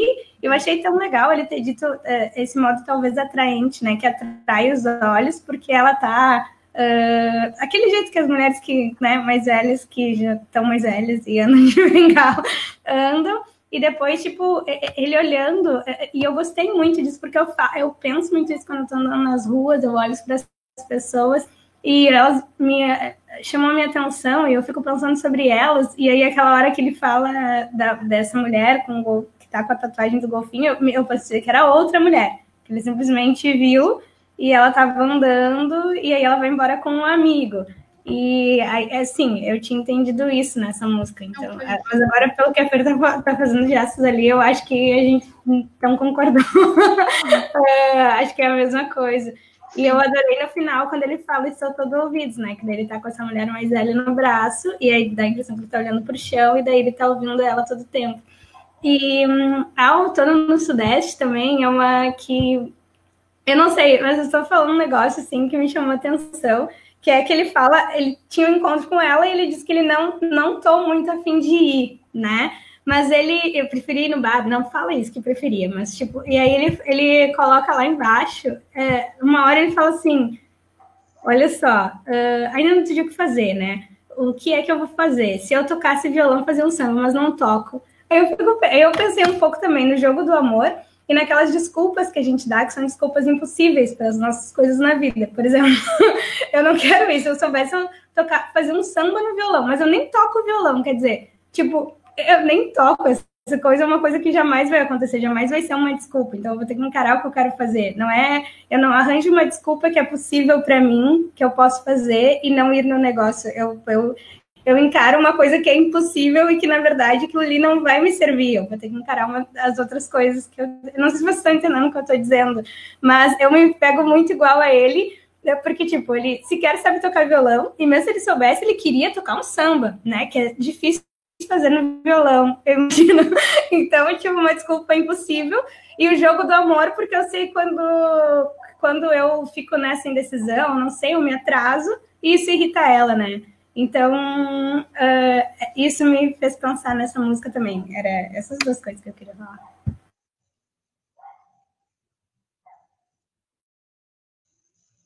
Como é que tá a ordem, Panda? Tu tá acompanhando? Eu tava tentando fazer uma postagem, é que eu tô com os dois canais ali, tava tentando postar no YouTube. Ah, não é, não, é que eu, eu tô com medo de estar enganado, mas até onde eu tinha visto era eu, depois a Fê, depois o Otávio. Não sei se eu errei na ordem. Ah, é, é, que antes eu tinha. Eu, eu, eu, o Thiago falou, eu não falei, né? Lembra que, que eu falei que ele. Eu falei, não, eu quero falar sobre isso. É a pergunta justamente da, da pedra e do boi, né? Tu quer falar agora? Posso falar? Vai, vai. Tá. É, eu vou deixar essa postagem para depois, ela vai entrar com delay. Vamos. Eu pensei nessa coisa muito legal da, dessa que tu falou, mas acho que tem uma diferença assim, entre uma pedra, né, que é a, que é a personagem da, daquela música, e, e depois o ser boi. Ele tem, o ser boi já tem ele é anterior, né, do disco anterior, mas ele tem um, um trânsito de um ser humano para um ser boi, né? Ele, ele diz, ah, eu vou ir lá pa, e, e, e ser, para ser boi, algo assim, vou ir e ser boi, algo assim. Esse que vai, ele, ele, ele traz essa, essa, esse eco de, de, de que ele não era boi, né? Bom, ok, pode ser talvez, vamos interpretar, pode ser talvez que seja, mas enfim, eu vejo que esse, esses são diferentes ali. Mas eu boto fé no que a Fernanda falou, que tinha a ver com as questões das coisas pequenas. E isso a pedra, essa materialidade da pedra, me chama mais atenção mesmo do que o boi. O boi ali achei, achei uma grande ironia, não sei. É que isso é de 2007 ou 2008, né? E agora, cara, 10, quase 12 anos, 12 anos depois, né? O boi já significa outra coisa para nós. Ele tem esse significado biológico, digamos, né? Mas hoje ele também significa outra coisa. Foi muito difícil não ressoar o que boi significa nos, nesse contexto que eu estou me referindo, né? Então, eu já fui lendo assim, porque a música e a arte em geral, e a arte brasileira, ela é mestre nisso, ela faz uma, uma, uma transfusão temporal, né? ela cruza tempos. Então não importa que tenha sido, sido dito 10 anos antes, na verdade pode já estar tá assinalando uh, esse futuro, né? futuro, o futuro do pretérito. Então eu, foi, foi, eu fiquei nessa relação para ler o boi. Agora, uma pedra me pareceu assim, a poeira, a, a maquiagem é a poeira da, da, estrada, ela é uma pedra, ela tá jogadinha ali na beira da estrada, né? E, e, e, a lua, mas a lua bate nela. Quer dizer, tem uma, tem uma vida, tem uma, uma organicidade, tem um acontecimento ali. Me parece, nesse caso, que os antropólogos, eles tentariam partir dessa questão do acontecimento e pensar que acontecimento aí para além do antropos, né? Porque aí esses os antropólogos mais críticos, né, eles estão fazendo já a crítica do antropos que no caso é o homem que daria nome à própria cadeira de antropologia. Né? É, li, na literatura, para nós, é, é, é, a gente, é dialogal, né, óbvio, mas eu acho que aí, aí é, é a gente eu pegaria assim pela, por essa condição de resto, de, de, resíduo e ao mesmo tempo de vida, né? Aquela pedrinha, mesmo ruína, porque ela, ela, é, ela já é a, a se ela é o asfalto, é o asfalto que já caiu ali, ela está na beira da estrada. Se ela é morro, ela é um morro de 20 mil anos, que agora está uma pedrinha, ou mais, né? Ela é história viva ao mesmo tempo, a lua bate nela. É, enfim, eu acho que ali a gente tem, assim, nessa pedra, eu, eu gosto muito, assim, desse lance, dessa, dessa posição ali dela. O Toque Toque Toque foi a música que mais me cativou, no sentido que eu não sei explicar. É quase um sambinha, assim, né? E, e aí ele me, me, cativou assim, se, e, e ele, ele vai ele vê essa, essa velhinha, é, velha, né? Mas ela é atraente, tem o golfinho, tem o farol, mas aí o farol ele, ele se mescla numa. Né, como é que é? é, é puxa, eu tava com ele aqui, agora fui mais para baixo. Uh, bom, o, o, o, a tatuagem, o, porque quando a gente pensa na tatuagem de golfinho, a gente pode pensar num, num farol, a gente pode pensar num, numa lua, né, num mar, então, mistura o farol, que é a sinaleira, né, que a gente aqui acaba chamando de sinaleira, mas no Brasil inteiro se chama farol, que abriu e a, alguém vai ter que atravessar, né? E o cara que está carregando ela desde dentro do metrô não vai seguir aquela direção. E ele, e ele pede para ele: tu pode atravessar ela para mim? E aí ele aí acaba assim, ele atravessa. É muito interessante, travessia, tudo, enfim, já estou me estendendo aqui, mas está maravilhoso. Uh... Tá, eu ia falar só uma coisa, porque eu ia comentar um negócio que o Thiago falou, mas agora o Pandolfo falou outra coisa que me fez pensar outra coisa, então vou falar duas. Que é o seguinte, vou começar pelo Pandolfo. Que pro Thiago eu quero fazer uma pergunta. É, essa coisa que você estava falando aí de, de, dessas camadas de sentido, assim, de uh, coisas que tu, como ouvinte, se remete, que não necessariamente estão imanentes ali na música, mas que despertam eh, memórias de outras experiências, né? É, e daí tu falou da, do lance da boiada, né? Pelo que se, se, é o que eu entendi, etc e tal. Mas eu, eu tive muitas sensações, assim, eu tenho sempre quando eu escuto música uh, de Cara, quando eu tava escutando, é, teve duas músicas que me provocaram uma, essa sensação de palimpsesto, digamos assim, que era uma música que estava soando em cima de outra música que eu tinha na minha cabeça. Uma delas foi a. É, como é que é o nome dela? É, acho que é a da Pedra. É, a da Pedra, que ela tem uma percussão que está sempre nos tons da bateria, e eles têm uma afinação específica que eu demorei para perceber, mas tipo, eu estava escutando Moonchild do, do King Crimson na minha cabeça, assim, por causa do tom daquela, da, da, daquela bateria. Ele estava afinado numa. que estava me remetendo a, a Moonchild do King Crimson. E aí eu não estava conseguindo escutar a música da Pedra, do Maurício, sem escutar ao mesmo tempo a música do King Crimson. E eu fiquei brisando muito nessa sensação de estar ouvindo duas músicas ao mesmo tempo. É, mas teve outra que eu que eu senti isso. Qual, qual era a música que tu tava falando aí? Ah, sim, a da Pedra também, cara. A da Pedra ao mesmo tempo. Tá, tu tava falando da música da Bengala, não, mas a, a, música da Pedra também me fez pensar, pela letra dela, me fez pensar direto numa outra música que não tem nada a ver com ela, que é a Nuvem Cigana, do Clube da Esquina. Porque ele fala lá de poeira na estrada, do sol, da pedra brilhando, né? Que ele fala de ouro e prata, não sei o que e tal. E são duas músicas completamente diferentes, mas o, o esse léxico comum, digamos assim, me fez ouvir uma música por cima da outra. Uh, só meio que isso como funciona a nossa audição, ou pelo menos a minha, e impressões que, que divagando aqui sobre isso. Agora, para o Thiago, eu quero falar uma coisa mais objetiva que vai redundar numa pergunta. Quero saber o que, que tu acha disso, Thiago. Ou se alguém mais tiver alguma resposta quiser falar sobre isso. Sobre esse negócio da fala rápida, né? É, que tu comentou, assim, e daí, tipo, a gente estava falando, como em vários momentos tu percebe essa transformação no, no, no, no jeito da, da, da, da, da, fluidez da fala, né? Que às vezes ela é mais no flow do rap, mais falado, às vezes ela é mais melódica, cantada, etc. e tal. E quando eu falei aquela história da, da nossa meditação, que às vezes eu faço com a Fê, eu acho que eu acabei não entrando nisso, o objetivo era entrar, mas é porque na primeira vez que a gente fez esse exercício de ouvir os sons, a, a, a, quando terminou, a Fê falou assim: Nossa, eu ouvi tanta coisa que eu nunca tinha percebido que que existia, sabe? Ou seja, parar para prestar atenção no que está ao teu redor. E aí tu percebe que tem tanta coisa ao teu redor, mas aquilo está tão automático no teu cotidiano ali que tu não se dá conta normalmente.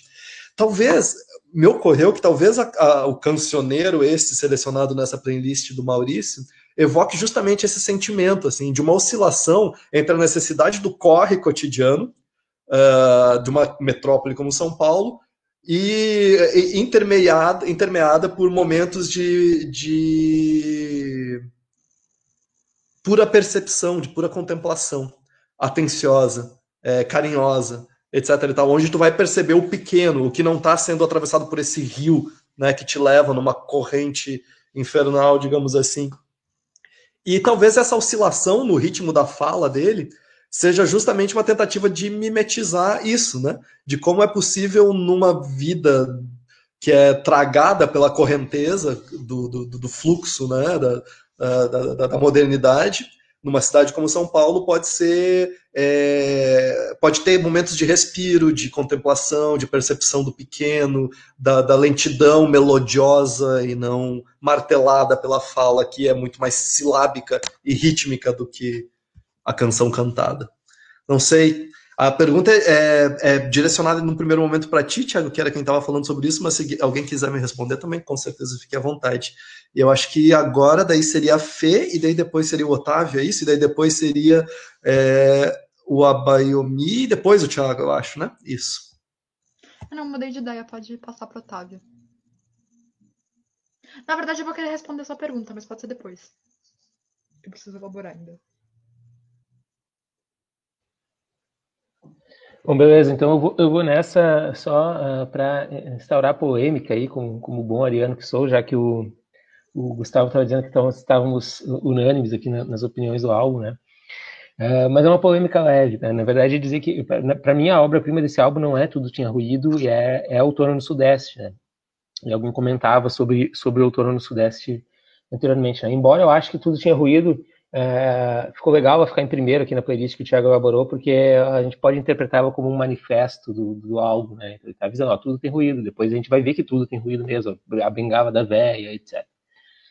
Mas eu queria voltar na questão do tempo, né? Mas de novo, não para responder o Gustavo, mas para. Uh, no mínimo para exaltar o quanto, o quanto a marcação temporal está feita, está colocada de uma maneira brilhante em Outono no Sudeste, o que me leva a pensar que essa é, é, é, a, é canção mais interessante do álbum, né? Ok, esse cara está contemplando, esse lírico está contemplando ali o pôr do sol, a lua deixa o pôr do sol mais bonito, o ar poluído deixa o pôr do sol mais bonito, né? E ele tem esse, esse date para ir, e, e, no entanto ele não está afim. Aqui eu já acho que tem uma sacada muito boa, que é o seguinte, quanto mais o tempo passa, né, menos afim ele fica de ir, porque depois ele vai dizer que ele sabe que ela fica uma fera e tal, se ele se atrasa, né? Então ele já não está com menor vontade de ir e ele vai ficar com menos à medida que o tempo passa. E aí ele vai marcando tá? a passagem do tempo uh, com coisas muito triviais, né, mas que dão essa noção do tempo. Né? Isso aqui é um talento poético notável. É, eu lembro que me ocorre que o poema, uh, poema tirado de uma notícia de jornal do Manuel Bandeira, em que com três palavras ele monta três versos e que dá uma bela noção da passagem do tempo, que é aquele João Gostoso era um carregador de feira, morava no Morro da Babilônia, no Barracão Sem Número. Uma noite ele foi no bar, 20 de novembro. Daí ele faz três versos que são os seguintes: bebeu, cantou, dançou. E depois se atirou na Lagoa Rodrigo de Freitas. Né? Acho que é esse poema, mais ou menos. Tá? É, enfim, naqueles três versos do bebeu, cantou, dançou, ele nos dá a noção de horas ali, né?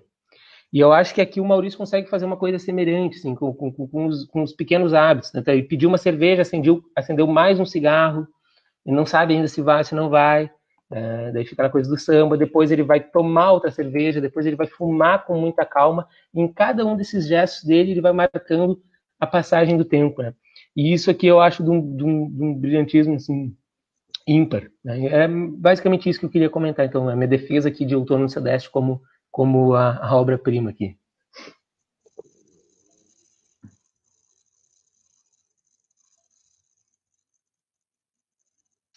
Agora é o Abayomi, e depois o Thiago, e depois a Fê vai querer responder, e depois o Panda. É, alimentando ainda mais né, a, a disputa que foi instaurada, né? No Outono do Sudeste, lá no YouTube, tem um comentário que, que, diz assim, tipo, que massa, que música fera. e quando eu vi esse comentário, achei perfeito, assim, o comentário, tipo, maravilhoso. concordando contigo, né? Otávio, concordando com sua posição na discussão e talvez essa seja a música mais interessante do disco. Não, não, não foi a que mais me chamou a atenção, mas acredito que tem que ser ouvido novamente, porque é ela que dá nome ao disco. Então, pelo menos para o Maurício Pereira, essa música tem um quê especial, tem alguma coisa nela que, que a mim não me tocou tanto, né? Quando eu ouvi ruído, eu não consegui sair do ruído. Inclusive isso é que eu estava ouvindo vocês, acho que foi você que falou, né, do toque, toque, toque, da bengala da velha, ali é o ruído da, do, da bengala que, que desperta ele para o cotidiano e, e permite que ele come, é, comece não, né, que ele continue sua busca pelo sentido no cotidiano, das pessoas atravessando a rua, nas tatuagens de uma pessoa velha, tudo isso pequenos detalhes, né, que que o ruído desperta na gente. Aí eu ouvindo vocês falando aqui, eu tava lembrando assim, pequenos detalhes, né? Tem uma música do Dead Fish, que eu não vou conseguir lembrar agora qual delas que é, que tem um toque na bateria, assim. Que o baterista pega tim, tim, tim, tim. E tipo, eu lembro que tinha, quando eu ouvi assim, eu ia. Eu ouvia essa música só pelo aquele toque na bateria. Ele tim, tim, tim, tim. E eu achava perfeito, assim, tipo, uma coisa bem simples, uma coisa bem rápida, mas que para mim era o, o, o que dava perfeição na música, assim. E eu fiquei com a impressão que o Maurício Pereira tenta fazer isso, ele tenta construir um disco todo baseado em detalhes, né? Ele tenta fazer uma coleção, um conjunto de detalhes e construir um álbum baseado nisso. Que, que, é, que é remete um pouco a aquela coisa da, da filosofia, né? Que você ou parte do, do geral, da regra, e vai ao particular, ou parte do particular, dos detalhes, para tentar descobrir se existe uma regra universal, uma lei, né? Então, acho que o, o Maurício ele vai mais para o lance empírico, né? De ir nos detalhes, ver o sentido de cada pequeno detalhe e fazer um conjunto e, ao final, ver se tudo isso realmente tem sentido, se tem uma algo que rege tudo isso, né? Que, para mim, pelo menos a minha interpretação, é algo que está em busca do sagrado, né? Que dá sentido aos pequenos detalhes. Pensando um pouco sobre rap, o Maurício Pereira fazia rap, né? Nos Mulheres Negras que ele tem uma música que ele fala assim, né? Existem mil histórias sobre Chevette e negros. Essa é mais uma delas. Aí ele pega e canta uma história de, um, de dois homens negros dentro de um carro que se encontram com a polícia e tem um episódio de racismo, assim, né? No encontro da polícia. Aí, tentando responder essa questão que foi levantada, se ele fazia rap ou não, eu tento ir para a etimologia da palavra rap, né? Que é ritmo e poesia. nesse sentido, eu, eu, eu sou muito. Eu tento o máximo possível ir nessas. É, no sentido da palavra para tentar entender as coisas, né? Filosofia, amor, amor ao conhecimento. Então, quem ama o conhecimento é filósofo. Bom, pode ter, existir aquelas pessoas que se dedicam à pesquisa da filosofia, que, né, que se tornam doutores, ok, faz, né? Que, que, que pesquisam os textos antigos, Agora, quem ama filosofia é filósofo. E para mim, quem, quem faz ritmo e poesia, ou então quem coloca poesia no ritmo, está fazendo rap.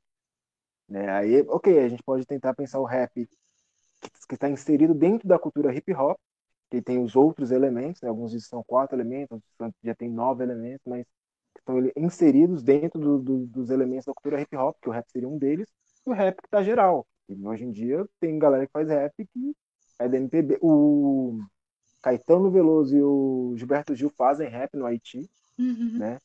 Tem gente que antes de existir o rap, da forma que existia, já fazia rap, que é o aquele que o MC da, é, cita na, na entrevista dele, o não, não, aquele outro que, que deixa que digam, que pensem, que falem. Ele já fazia rap antes do rap existir, né? É, enquanto é o Jair Rodrigues. Jair Rodrigues, exatamente. Então, o Jair Rodrigues, de, de, né, muitas pessoas no rap falam que o Jair Rodrigues já fazia rap, antes de existir o rap. Então, para mim, é isso, ritmo e poesia. Quem faz ritmo e, e poesia, ou, ou, coloca poesia dentro do ritmo, está fazendo rap. Agora, existe o rap que está inserido dentro da cultura hip hop. E palimpsesto, eu adoro essa palavra, não tenho o que falar sobre isso, mas quando eu vi a citação, né, trouxeram a referência palimpsesto, tinha que se falar essa palavra, porque eu gosto muito desse conceito, mas não tenho nada para falar sobre ele.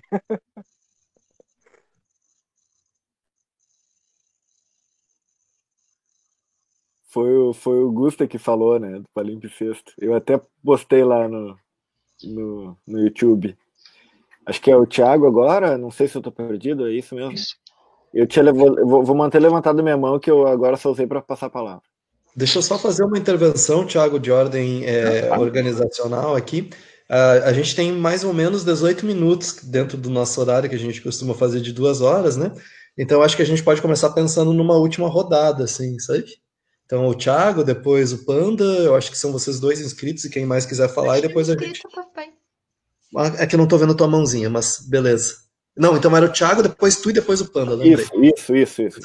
Tá, e daí depois, eh, se alguém mais quiser falar, Está aberto, por enquanto. Uh, não, é, primeiro responder ali o comentário do Gustavo, né? É, eu acho que é perfeito, assim, é, eu até anotei aqui, né, mimetizar o fluxo acelerado e a contemplação calma, né, que está nesse ritmo que ele constrói em algumas canções. Uh, Outono no Sudeste, para mim, é uma música que tem muito isso, assim, é uma música que que está muito nessa uh, nesse caminho, assim. É, e é legal porque isso aparece na estrutura, né? E tá também no conteúdo, porque a gente tem duas, duas pessoas que estão em tempos diferentes, ou que vivem em tempos diferentes. A, a menina que não gosta de se, de se atrasar, né? Não gosta de que, que se atrasem com ela e tal. Então ela tá naquela coisa do, do tempo, do relógio. E o eu lírico que tá uh, vivendo ali, né? Uh, contemplando ali aquela realidade do carteado, do, do da, da ali e tal. E eu acho que isso tá na construção, na estrutura da, da música. Eu acho que perfeito, assim, o comentário é muito bom sobre, nesse sentido, né? Acho que também pega muito que isso que o Abaumi estava falando sobre sobre o rap, né? Sobre o ritmo e tal. Uh, eu acho que é perfeito, assim, é, é, essa questão do, da colocação, né, da, da letra no ritmo, né. Uh, tem, um, tem um verso de Outono no Sudeste, eu acho, é, uh, que ele fala, um pouco depois que ele fala, deixa eu ver se eu acho aqui, um pouco depois que ele fala do, da poluição, uh, ele diz, isso mexe comigo, mexe comigo, uma coisa assim. E aí ele alonga assim o, a, a, a frase, né, para ela caber no, no ritmo da, da canção então mexe comigo né? ainda mais e isso deixa o pôr do sol ainda mais bonito mexe comigo e é perfeito assim a, a, a, a como ele compõe né essas essas uh, como ele faz essa unidade né entre o ritmo e, e as letras Uh, o, eu queria só fazer um comentário ali do, da questão do, das questões que o, que o Otávio uh, ressaltou, né? antes de a gente escrever o texto e tal, e, e antes de, de, a gente finalizar ali a playlist, a gente fez uma reunião, eu, eu e o Otávio, e, e o Otávio pegou muitos detalhes, assim, da, das questões das canções, é, principalmente detalhes que para mim passaram despercebidos, assim, umas malícias e tal, um, uns, essa questão que ele falou do tempo, uh, no, no piquenique do horto, uh, piquenique no horto, né, tem uma frase que a menina fala que ela tem seis ou sete estrelas, e aí o, o Otávio uh, pegou, assim, a, a malícia daquilo, sabe, de de repente ela tem seis ou seis, cinco ou seis encontros, sei lá, cinco ou seis uh, admiradores, ou sabe? Tipo, é, é um detalhe muito sutil, assim, que dá muito conta da sutileza é, daquela personagem que está tendo que fugir de tabus, de, de uh, repressões e tal. E, enfim, vários desses detalhes é, da construção, né? Uma outra questão que eu queria comentar, que tem a ver com a Outono no Sudeste, eu acho que por isso ela é a síntese do disco, que o disco ele, é, ele tem ciclos, né? Essa música é muito cíclica, ela termina e começa da mesma forma. E o disco começa com mais uh, Rubião Blues, que daí tem um verso sobre rosa e tal, e aí ele vai terminar com uma pedra que retoma essa imagem da rosa. Uma hora lá ele fala sobre rosa e tal. Então eu acho que o disco tem muito essa coisa do ciclo, do, do cíclico e dessa rotina da cidade, sabe?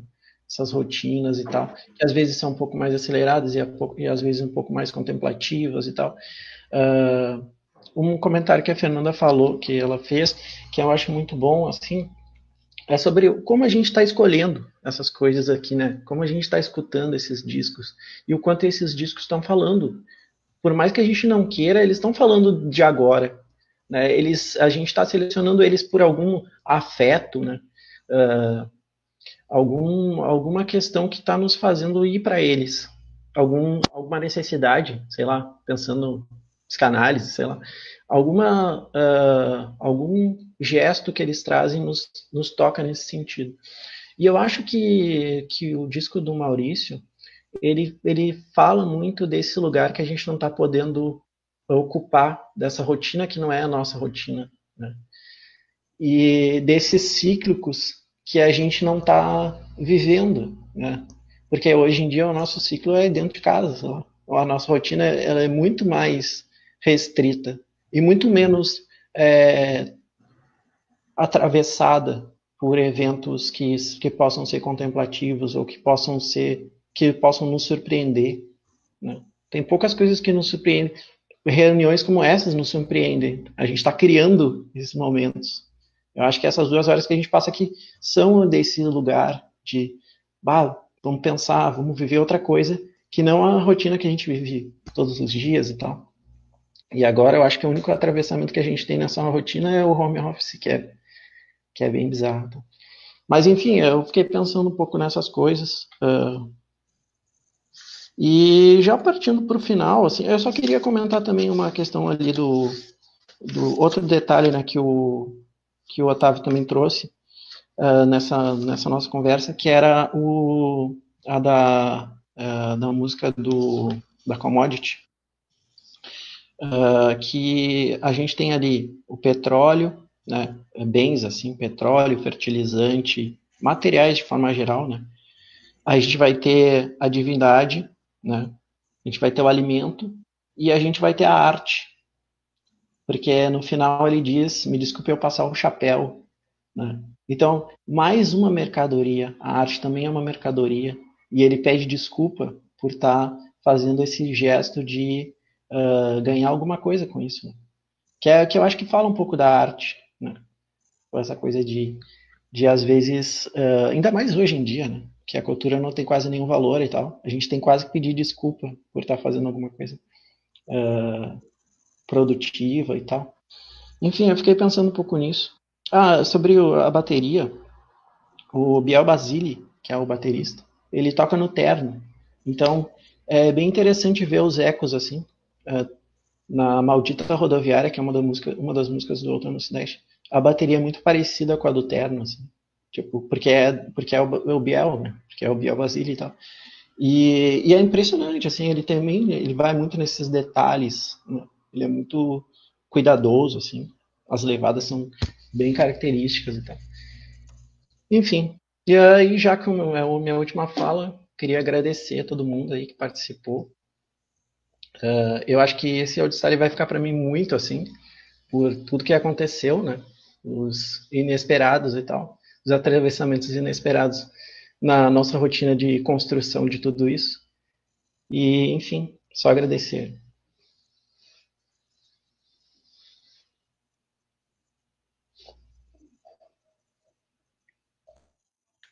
Vai, Fê. Rapidinho, é que é, estavam falando sobre o outono no Sudeste, e eu fiquei pensando que é, o eu lírico, ele não é muito bem marcado, assim, quem ele é, né? Quem tá falando, a gente não dá para saber direito, dá muita margem pra gente imaginar, assim. E aí eu escutava a música, eu ficava com muita sensação, eu ficava pensando, é, sei lá, no, nos velhinhos que fica que ficam bebendo cerveja no boteco da minha rua, sabe? Porque, sei lá, é, é uma, tem uma, uma fala meio bruta. É, ele tá bebendo numa borracharia, não é, sei lá, num bar da Vila Madalena, por exemplo. É... Eu comecei a pensar, né? É interessante ter uma música sobre o motoboy, tem uma música sobre velhinhas, e é muito interessante como ele vai trazendo é, essas figuras que, de certa forma, estão é, sendo empurradas para fora dessa modernização acelerada que é muito presente em São Paulo. É... Só que é um álbum de, dez, de mais de 10 anos atrás, então parece que o, que o Maurício tinha uma anteninha para captar as coisas, porque, enfim, hoje com a pandemia e tal, a, a, enfim, essa necropolítica ficou muito escancarada, essa, essa tentativa de excluir pessoas, assim. E. E pessoas, no caso, enfim, a questão dos motoboys, a questão da, dos idosos, enfim. E, e sei lá, eu achei muito bonito. Eu já falei que eu achei muito bonito como ele singulariza as coisas, mas aí eu, eu pensei nisso, era só isso.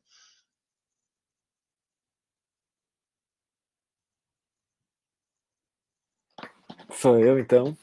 Uhum. É, também meu comentário final, a gente tem aqui de trans, tem tempo de transmissão já uma hora e cinquenta, né? Então tá realmente terminando.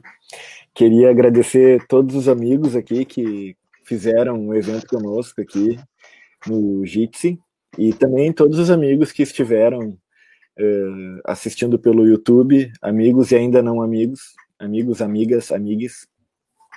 Especialmente agradecer o Tiago e o Otávio, assim, bah, vocês assim pegaram esse disco e, e, e, optaram compartilhar conosco. Então isso é um gesto maravilhoso, assim, é um gesto ético, né? Vamos vamos escutar junto na medida que a gente pode, né? Então e, e para realizar isso vocês escreveram um texto maravilhoso, né?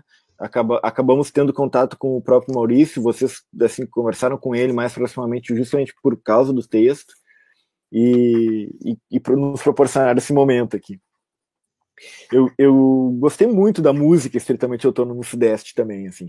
E quando eu escutei, desde a primeira vez, eu, eu pensei eu pensei num amigo meu que é um poeta, assim, que é o Jerônimo, né, o GG, GGzinho, que não vai estar nos escutando, mas mesmo assim um, falo três vezes o nome dele, meu queridíssimo, que eu vi ele assim no cantante, né? Eu vi, eu vi a cena, ele tá no, aqui no cantante, aqui no, no bairro aqui perto, e aí ele tá a, a, namorada esperando ele, porque eles têm que jantar, não sei aonde.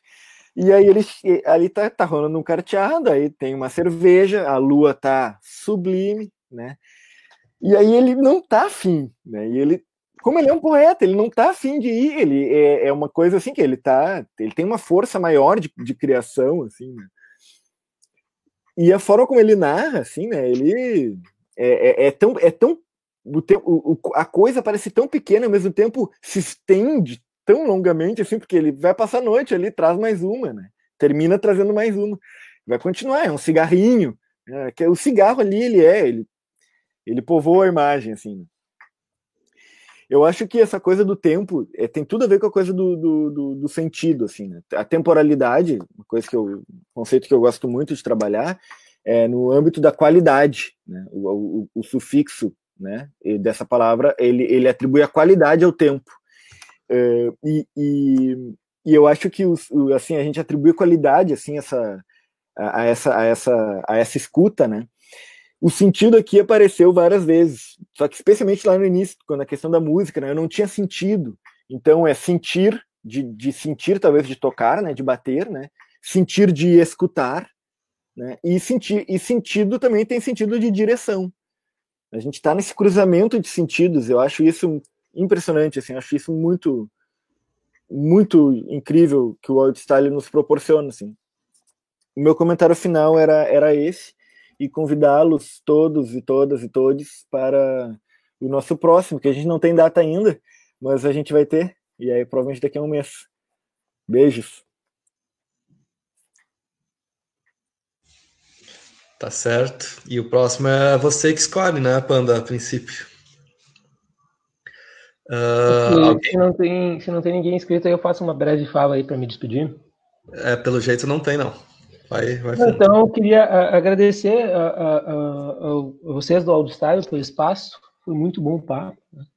É, enfim, dizer que estou à disposição aí para, para lançarmos novas, novas propostas. Né? E, enfim, de novo, agradecer por esse, por esse momento de, de, de reflexão, de conversa e tal, de bate-papo, foi muito legal. Eu só, eu só queria, só é, porque eu vi aqui no YouTube que teve um comentário ali do Jefferson Jobim e tal, que é um, um amigaço e tal. E eu queria só comentar uh, rapidinho ali o que ele comentou, que ele disse assim, uh, fiquei com a impressão de que o toque toque toque é do salto agulha e bengala por causa da roupa de pele de tigre. Eu acho que isso tem um, um, uma, é, isso é muito do, do disco, né? Uma pluralidade de sentidos né? E volta para aquilo, e daí a gente vai terminar num ciclo, né? Porque volta para aquela música dos sentidos e tal. Uh, esse detalhe é muito bom, né? Porque eu acho que a gente vai com essa primeira impressão de que o toque toque toque é da bengala e pode ser o do salto. E aí a gente tem uma outra impressão dessa mulher, tá? A gente está indo uh, com, uma, com um pensamento de, do que, que é ser idoso e ela nos quebrar uh, essa, essa expectativa com o salto, né? E o som ser do salto. Então eu fiquei pensando sobre isso só para trazer.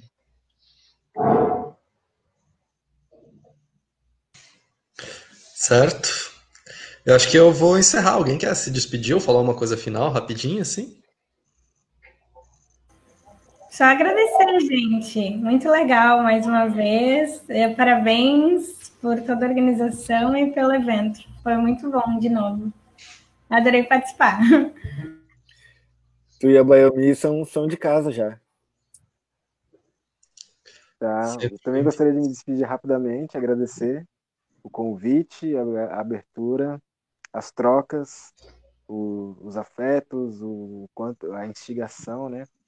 O palimpsesto também, né? Essa busca pelas nossas camadas, as nossas origens, essa essa busca interior, né? que a gente está procurando é, é resgatar a nossa história e, compreendê-la, dar sentido para ela. Assim. Então, vocês estão me ajudando bastante nisso. Assim. Valeu aí. Segunda participação e estou gostando bastante. Oi, gente. Queria também só me despedir, agradecer a vocês uh, pelas trocas aí também uh, por, por esse afeto, né, por esse espaço tão aconchegante que vocês proporcionam através desse programa. Dizer que existe um carinho imenso, assim, aqui, né, nesses momentos que, que a gente teve junto e com toda, toda a ideia que rolou de trocar e tal. E que, enfim, contem comigo aí para os próximos. E é isso. Valeu.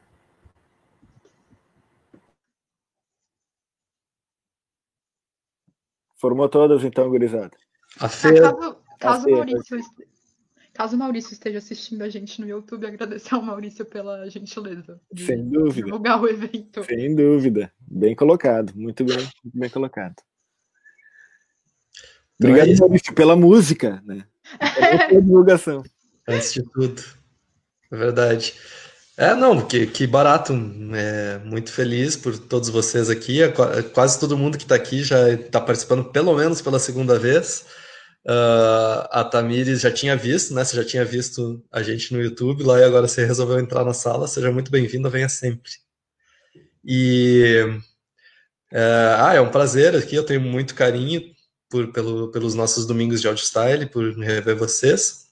Eu quero dizer, antes de dar o encerramento final para o Otávio, que uh, eu concordo com a, preferência pela música, é a minha música preferida desse disco também. É, embora na playlist a minha música preferida seja do Boi. Eu tenho muito carinho pela música do Boi, me toca muito. Eu gosto Mas enfim. Trovoa. Hã? Eu gosto de Trovoa, ninguém falou de Trovoa. Todo mundo gosta de Trovoa, Trovoa não conta. é muito bonita. É linda, é linda.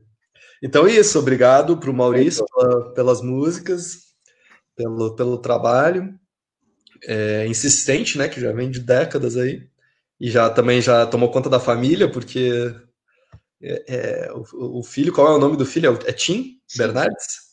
Do, do, do Terno, né? Enfim, é isso. Sem ficar dando mais enrolada, a gente tem que ficar por aqui, porque já são oito horas. Obrigado a todos vocês que participaram, obrigado para todos que assistiram também.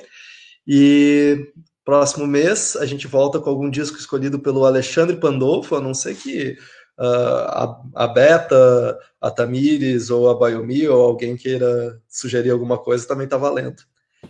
É isso? Um beijo para todo mundo.